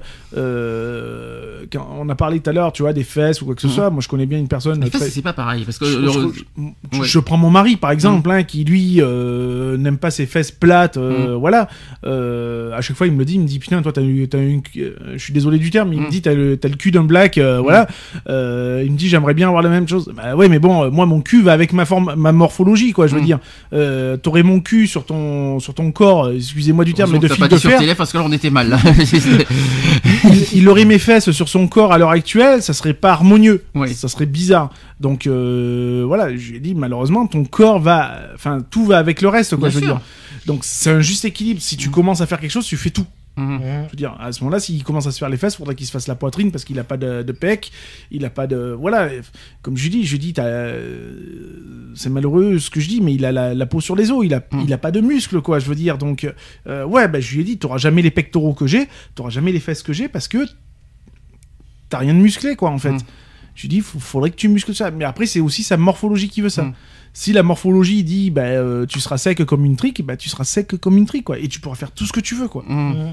Donc euh, voilà quoi, à part te faire injecter de la graisse euh, à tir larigot pour être mais bon, ça, un peu plus. euh, ça ne va pas avec sa corpulence. hein. Non mais voilà. Faut être Ah, honnête. hein. Et puis c'est c'est toujours pareil quoi. Mm. C'est c'est comme si que toi demain, de, demain on te on, on t'a- on- tu vois on, on t'aspirait tout le tout l'amas euh, euh, graisseux que t'as au niveau du ventre et que euh, et qu'on te laissait comme ça quoi en fait Mm. ça serait pas harmonieux parce que euh, bah, t'as le visage joufflu t'as as les fesses elles sont elles sont comme elles sont donc ton corps ne serait plus en harmonie quoi je veux dire donc tout tout est- tout est un ensemble quoi je veux dire et puis quand tu commences quelque chose bah, c'est la totale que tu dois faire Mhm. voilà, moi demain, si je me fais liposucer le bidou, euh, bah, va falloir que je fasse autre chose aussi derrière. Mhm. Parce que d'avoir les... le ventre plat est une chose, mais ça va plus être, ça va plus concorder avec le reste. Quoi. Puis c'est pas donné, faut pas l'oublier. C'est pas, c'est pas, c'est pas remboursé par la sécurité sociale, il faut Non, le rappeler. euh, Sous CMU, ça marche pas. hein. Euh, ni CMU ni mutuelle non plus. Hein. Euh, La mutuelle prend pas en charge Non, ça. hein. non, ça c'est la chose que euh, c'est la chose qu'il faut aussi un petit peu souligner, c'est que même pour des euh, raisons médicales, je pense que c'est pas pris en charge par la mutuelle. Ça, Euh, malheureusement, je pense que tu payes de, de, ta poche tout ça. Malheureusement. bah, Bah, après, ça, tu vois, c'est un petit peu comme moi au niveau des yeux, par exemple. Euh, moi, quand je mets des lentilles Hum, de contact, c'est considéré comme euh, comme un luxe euh, au niveau physique en fait. hum, Bah, c'est pas pris en charge, hum. ni par la Sécu, ni par les mutuelles, ni quoi que ce soit. Enfin, si J'ai c'était pour aucun des rais- remboursement. Après, je pense que si c'est pour des raisons médicales, je pense que ça peut être pris en charge. S'il y a des, une cause grave derrière, par Oui, exemple, si notre santé est en danger et tout ça, je pense que ça peut être pris en charge derrière. Mais si c'est, euh, on va dire, un, Juste histoire un de- petit, voilà, un une- petit une caprice, ou- ou voilà. un, une- un petit caprice, euh, voilà, pour se sentir mieux, ça, ça pas pris en Ça charge du tout. hein. pas. Je, pense- je pense qu'il y a ces deux cas-là. euh, Il y a le côté caprice euh, pour s'en sentir mieux, c'est non. Et quand, je crois que si c'est raison santé médicale, c'est par exemple si, si on apprend que notre cœur est en danger, ou que notre, euh, notre santé est en danger, je pense que ça, oui, c'est faisable. Mais sinon, non, je crois que non. Je crois. Mm. Après, j'ai j'ai pas les, euh, j'ai pas les, les conditions là-dessus, mais je pense que c'est comme- ça marche toujours, ça a toujours Mm. été comme ça. hein. Par contre, il y a une question qu'on s'est tout pas dit, c'est est-ce qu'il y a des risques? Au niveau de, alors tout confondu, Ah bah il y a tout- risque de... toute opération confondue, hein, on est d'accord. hein. Et sur toute opération, il y a un risque. Mhm. Lesquels euh, Ils sont Il y en a. peut-être multiples. J'en ai plein. Euh, Il y a le rejet déjà. Euh, T'as le rejet de la peau. ou de Mhm. l'implant ou de voilà hein, parce que ton corps n'est pas obligé d'accepter le, le Mhm. corps étranger hein, ça- faut Mhm. pas oublier que ça reste un corps étranger hein, que tu que tu reçois Alors on peut avoir par exemple des risques anesthésiques. Anesthésique, c'est sur euh, voilà l'anesthésie, donc forcément. C'est à l'anesthésiste au, au cours de la consultation pré-anesthésique obligatoire d'exposer les différents risques spécialement liés à l'anesthésie. Toutefois, c'est le chirurgien, le chirurgien qui décide si l'intervention qu'il va, qu'il va réaliser nécessite une anesthésie locale ou générale. D'ordinaire, l'anesthésie locale présente moins de dangers que l'anesthésie générale, mais certaines réactions allergiques sont possibles. Voilà pourquoi il y a des petits risques. Les conséquences d'un accident d'anesthésie sont extrêmement variables, de la simple éruption cutanée au décès. C'est pour ça qu'on, on, euh, de, de se faire anesthésier, on remplit toujours un, un questionnaire Mhm. d'anesthésie, de pré-anesthésie, pour que justement euh, voir s'il y a des problèmes cardiovasculaires, des problèmes d'allergie, etc. Produits, au niveau des produits, est-ce que le Tout, corps, est-ce que tout, le corps réagit bien aux produits Voilà, est-ce qu'on a euh, des allergies Est-ce qu'on mm. prend un traitement Mm. Quel genre de, traitement Est-ce Mm. qu'on a une hépatite Est-ce qu'on a... euh, voilà. Euh, Il y a toujours un questionnaire médical de toute façon qui, qui est avant. hein. Je, je parle en connaissance de Mm. cause. J'ai été anesthésié deux fois, donc euh, voilà. Je suis toujours là. hein, J'ai pas subi de, de problème. Mais euh, voilà, le poids, etc., etc. Parce que l'anesthésie marche aussi avec le poids. On va pas te mettre la même dose si, si tu fais 40 kilos et que t'en fais 120. On va pas te mettre la même dose d'anesthésie. Alors ensuite, on peut avoir un risque hémorragique. Mhm. Il y a hémorragie quand on, sang- quand on sectionne un vaisseau sanguin ou, et qu'il libère du sang. Le chirurgien va alors le- la contrôler en coagulant euh, les vaisseaux et il ne refermera le champ opératoire qu'une fois l'écoulement stoppé. Avant toute intervention, le praticien contrôle le bon fonctionnement de la coagulation sanguine afin d'éliminer les risques. Certains médicaments comme l'aspirine Mhm. favorisent le saignement. Mm. Vous fait. savez ça Oui, bah oui. Et la non, je, te pose, je pose- je te pose une question. C'est pour ça que j'en prends pas d'ailleurs. Et la patiente doit donc, euh, doit donc arrêter son traitement afin, euh, avant d'être opérée. Oui, parce que l'aspirine euh, dilue le sang en fait. Oui, Donc quand tu as un sang trop épais, c'est ce qu'on te donne oui. justement pour euh, parce que quand tu as un sang trop épais, tu favorises donc la, la formation de cailloux, etc., etc. Donc du coup, on te donne de l'aspirine pour fluidifier ton sang. D'accord. Le seul truc, c'est que moi, on à chaque fois, on m'en donnait, on m'a gavé d'aspi- d'a- d'aspirine pour des maux de tête ou autre. Le seul problème, c'est que vu que j'ai un sang qui est trop liquide, bah, c'était la, forêt, la, la fontaine de jouvence à, à chaque fois. Quoi. Alors après, on peut avoir aussi des risques infectieux. Donc il s'agit d'une contamination microbienne euh, pendant, pendant l'opération carrément, hein, ou euh, dans ses suites immédiates. Après l'intervention, donc toute rougeur, douleur ou fièvre doit alerter euh, patiente et chirurgien. L'infection souvent limitée euh, dans ses débuts se résout assez rapidement. Et pour éviter une éventuelle contamination, la patiente est opérée sous antibiotiques. Elle en reçoit également après l'intervention pour ne pas être infectée par des germes. Et parfois, malgré ces précautions, la contamination survient. Ses conséquences varient en fonction de son importance, du germe en cause et du type d'intervention. Ensuite, vous pouvez avoir aussi un risque cicatriciel. Donc la cicatrice, évidemment. Les Mauvaise patients... euh, mauvaise ça qui est cicatrisation. C'est ça, donc euh, les patients n'ont pas la même capacité de cicatrisation. Euh, certains créent euh, l'exacte quantité du tissu nécessaire à une soudure fine et souple, alors que d'autres en produisent beaucoup trop. On parle alors de cicatrices hypertrophiques euh, et elles finissent par s'aplatir dans les 18 mois au maximum suivant l'opération. Et ensuite, vous avez aussi les risques liés aux produits implantés. Donc les implants mammaires, Mhm. les prothèses diverses, Le substances rejet. injectées, les, euh, les fils de traction, qui peuvent tous provoquer des désagréments dus à leur composition et à leur fabrication. Donc les, avec, euh, ça, peut, euh, ça peut aller d'une infection à une allergie, à une rupture, à une migration, à un déplacement, à une résorption, à une induration. Rien que ça, ça fait beaucoup de choses possibles. Possible, évidemment. Je dis pas que c'est Oui, constant. ouais. ça peut arriver. Et si les, risques, si les risques thérapeutiques ne dépendent pas directement du chirurgien, il a par, par contre le devoir de les prévenir au mieux et surtout de les traiter si, le, si, le- si, ce- si ça se concrétise en tout cas. Voilà les risques. Il faut quand même le dire Mais parce que... c'est- comme tout, hein, c'est Mm. comme je je le dis, hein, toute opération, il y a toujours un risque. Une Mhm. opération sans risque, ça n'existe pas. Il y a toujours un, un risque potentiel de. Euh, voilà, même quand on va se faire opérer du cœur, euh, il y a toujours un risque de. Mhm. Quand on va se faire opérer de n'importe quoi, moi, quand je me suis fait opérer euh, de mon doigt, il y avait toujours le risque de. Quand on m'a retiré la broche, c'est toujours pareil, le risque de. Voilà. Mm. J'ai plus cicatrisé quand on m'a mis la broche. J'ai Mm. cicatrisé plus facilement que maintenant. Une petite conclusion pour, le, de- pour le sujet? Bah, euh, on a, on- je pense qu'on a fait pas On mal a- le tour. oui, hein. voilà, on a dit pas mal de choses. hein. C'est franchement à faire en cas de besoin ou de nécessité. Pour moi, c'est besoin médical. Voilà, Après, euh, pour les d'extrême d'extrême ur- urgence, par exemple Mm. une brûlure, comme je l'ai toujours dit, une grève de peau ou n'importe Mm. quoi. Ouais, ok. Euh, Mm. si c'est franchement euh, pour paraître euh, 20 ans plus jeune, je vois pas l'intérêt. On est comme on est, et j'estime que moi, chez une personne, le vieillissement naturel, il n'y a rien de plus joli de toute façon. Euh, voilà, après il y a le vieillissement prématuré, hein, euh, chose que je, subis moi, euh, de, chose que moi je subis. Mais bon voilà quoi, après je l'assume pleinement de toute façon, et puis voilà, c'est pas pour autant que demain je vais avoir affaire au Botox ou, autre chose quoi. Puis c'est pas la peine de se paraître plus jeune parce que dans la date de naissance, ça, ça changera pas. hein. la, date de naissance ne changera pas, et puis à l'intérieur du corps, l'intérieur du corps ne changera pas non plus. Si je peux me permettre. Le, Non, le- mais le voilà, cœur vieillit toujours autant, euh, le corps, euh, le, le cerveau, euh, l'organisme vieillira toujours autant. C'est pas, c'est pas, c'est pas l'expérience, c'est c'est pas la- la- l'aspect extérieur qui va vous, euh, Il y a- qui va vous, euh, Il y a Charlotte, elle a dit, donc elle nous suit sur YouTube. oui. Euh, elle dit si on euh, si au niveau d'opération, on peut même parler de son cas, qui a subi euh, bon des opérations au niveau de sa jambe, hein, Oui. et qui a subi aussi euh, euh, intervention, réintervention due à euh, euh, une mauvaise euh, cicatrisation. J'ai pas envie de dire de conneries.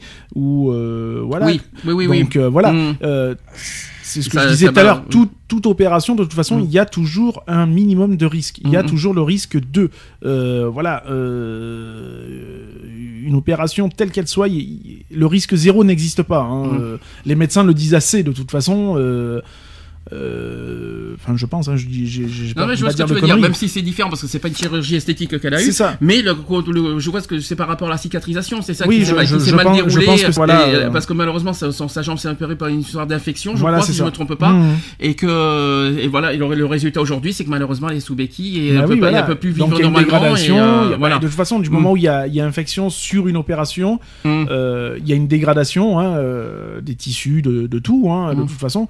Euh, donc ouais, bah, forcément, ça, ça devient un handicap et ça devient encore à faire une opération, encore une- et ça devient à faire des opérations sur des opérations. Mm. Donc il arrive un moment donné, le corps humain n'est pas fait pour ça, quoi. Je Mm. veux dire, hein, euh, on se régénère pas comme ça, hein, ça serait trop, ça serait trop bien.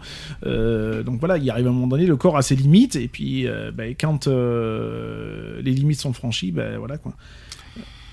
Très bien. Bah, Juste pour une ablation de broche. Retrouvez nos vidéos et nos podcasts sur www.equality-podcast.fr. choisis pas sa couleur de peau. Encore moins les tourments hétéro. Qui sommes-nous pour juger ce qui est bien ou mal Dit-on pas que chaque homme est égal On ne choisit pas sa couleur de peau. Encore moins les tourments hétéro. Qui sommes-nous pour juger ce qui est bien ou mal Dit-on pas que chaque homme est égal Voilà, c'est fini. À très bientôt.